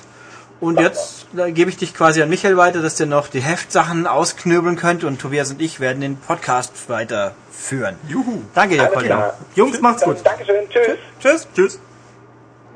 Und nach diesen drei großen, wichtigen, namhaften Spielen, die wir alle von unseren Gastsprechern haben mit kommentieren lassen, also ist halt, die letzten paar Wochen fällt mir immer auf, fast alles, was wichtig ist, hat irgendjemand anders gespielt. Aber ich kann schon mal garantieren, nächste Woche ist das anders. Weil fast alles, was da wichtig ist, habe ich gespielt. Jawohl. Und dann, und Tobias auch ein bisschen was. Naja, ein bisschen. Und in zwei Wochen muss er ein ganzes Spiel alleine besprechen. Das wird spannend. Ja. Ähm, gut, also jetzt nach diesen ganzen Dingern zum Abschluss nochmal ein kleinen, kleines Häppchen, nämlich ein iPhone-Spiel wieder, wo ich halt so im Zuge der, ich probiere alles aus, was nichts kostet, Spiele, äh, ergattert habe. Das war wieder eins dieser kurzfristig Umsonstaktionen, ich glaube Free App a Day in dem Fall. Ähm, gibt's auch, hab grad geschaut, stand Donnerstag Nachmittag, wo wir jetzt hier gerade aufnehmen. Wir sitzen übrigens, es ist ein Feiertag und nur für euch nehmen wir den Podcast auf. Also seid dankbar, ja. Ähm, und tun noch andere Sachen, okay, aber es ist Arbeit. Ähm, das Ding heißt Creamy Ice, also cremiges Eis, kostet Stand jetzt nichts und ist ein stinke simples Spiel, was aber für mich wieder ein Beweis ist, solange die Präsentation gut ist, kann man auch einfache Konzepte äh, unterhaltsam verkaufen, oder? Ja, stimmt schon. Also es erinnert mich sehr stark an ein äh, freies Windows-Game, aber ähm, so on äh, so to go ist ganz nett. Ja, also im Endeffekt, man ist ein Eiscreme-Verkäufer, sieht dann aus der Ego-Ansicht quasi von der Seite wutscht auf dem Display ein Kunde rein, sagt, ich möchte dieses Eis, und zwar in Sicht in Form einer Optik. Da sieht man Eistüte, rote Eiskugel, rote Eiskugel, blaue Eiskugel, Sahnehäubchen so ungefähr. Und dann muss man einfach nur rechts unten in seinem Rausschabteil, wie es halt so typisch Eiscremewagenmäßig ist, in der richtigen Reihenfolge drauf tippen. Wird das mit der Zeit schwieriger? Äh, ja, es kommen immer mehr Objekte dazu, wenn man halt weiterspielt. Und ja, das ist, glaube ich, der Hauptunterschied. Und man muss halt auch relativ schnell arbeiten. Dann gibt's dann nicht nur Eiswaffeln, sondern auch ähm, Becherchen und andere Sorten. Ja, und das ist eigentlich alles. Und der Kunde ist immer, man sieht immer, das ist ein Standardmodell, wo halt andere Frisuren hat und, und Outfits. Aber es ist einfach gut gezeichnet und deswegen witzig. Und das war's eigentlich schon. Also dieses Ding kostet nix Stand jetzt und für kein Geld ist es definitiv wert. Wenn es dann mal wieder irgendwann 80 Cent kostet, hm, kann man streiten, Naja, aber ja. also es gibt Schlimmeres für das Geld. Nö, ich find's nett. Das ist also wieder eins dieser berühmten iPod-Spiele, die halt auch wirklich äh, durch Drauftippen so funktionieren, wie sie sollten. Und das reicht mir dann schon. Ja, das war's dann im Endeffekt schon mit dem Podcast diesmal. Ich glaube, von der Länge her ist schwer abzusehen, weil wir noch einen Teil aufnehmen müssen, wenn wir diesen Schluss einsprechen. Also wir sind hier so richtig schön zeitparadoxik, aber wird lang genug sein, denke ich. Ähm, ja, was fällt mir noch ein? Ich könnte jetzt Philosophie. Jetzt machen wir doch genau, weil wir jetzt hier, wie gesagt, am Donnerstag Abend sind, geben wir jetzt unsere unglaubliche Fachkenntnis in Sachen Sport weiter und sagen, wie die Spiele ausgehen, die vorbei sind, wenn ihr diesen Podcast hören werdet.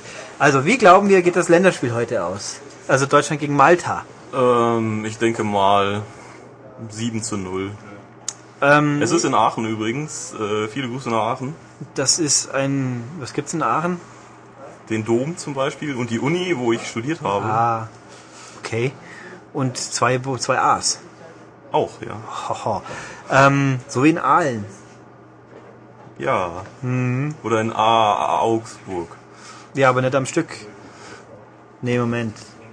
Oh Gott, äh, bin ich blöd. In Augsburg, zwei A's.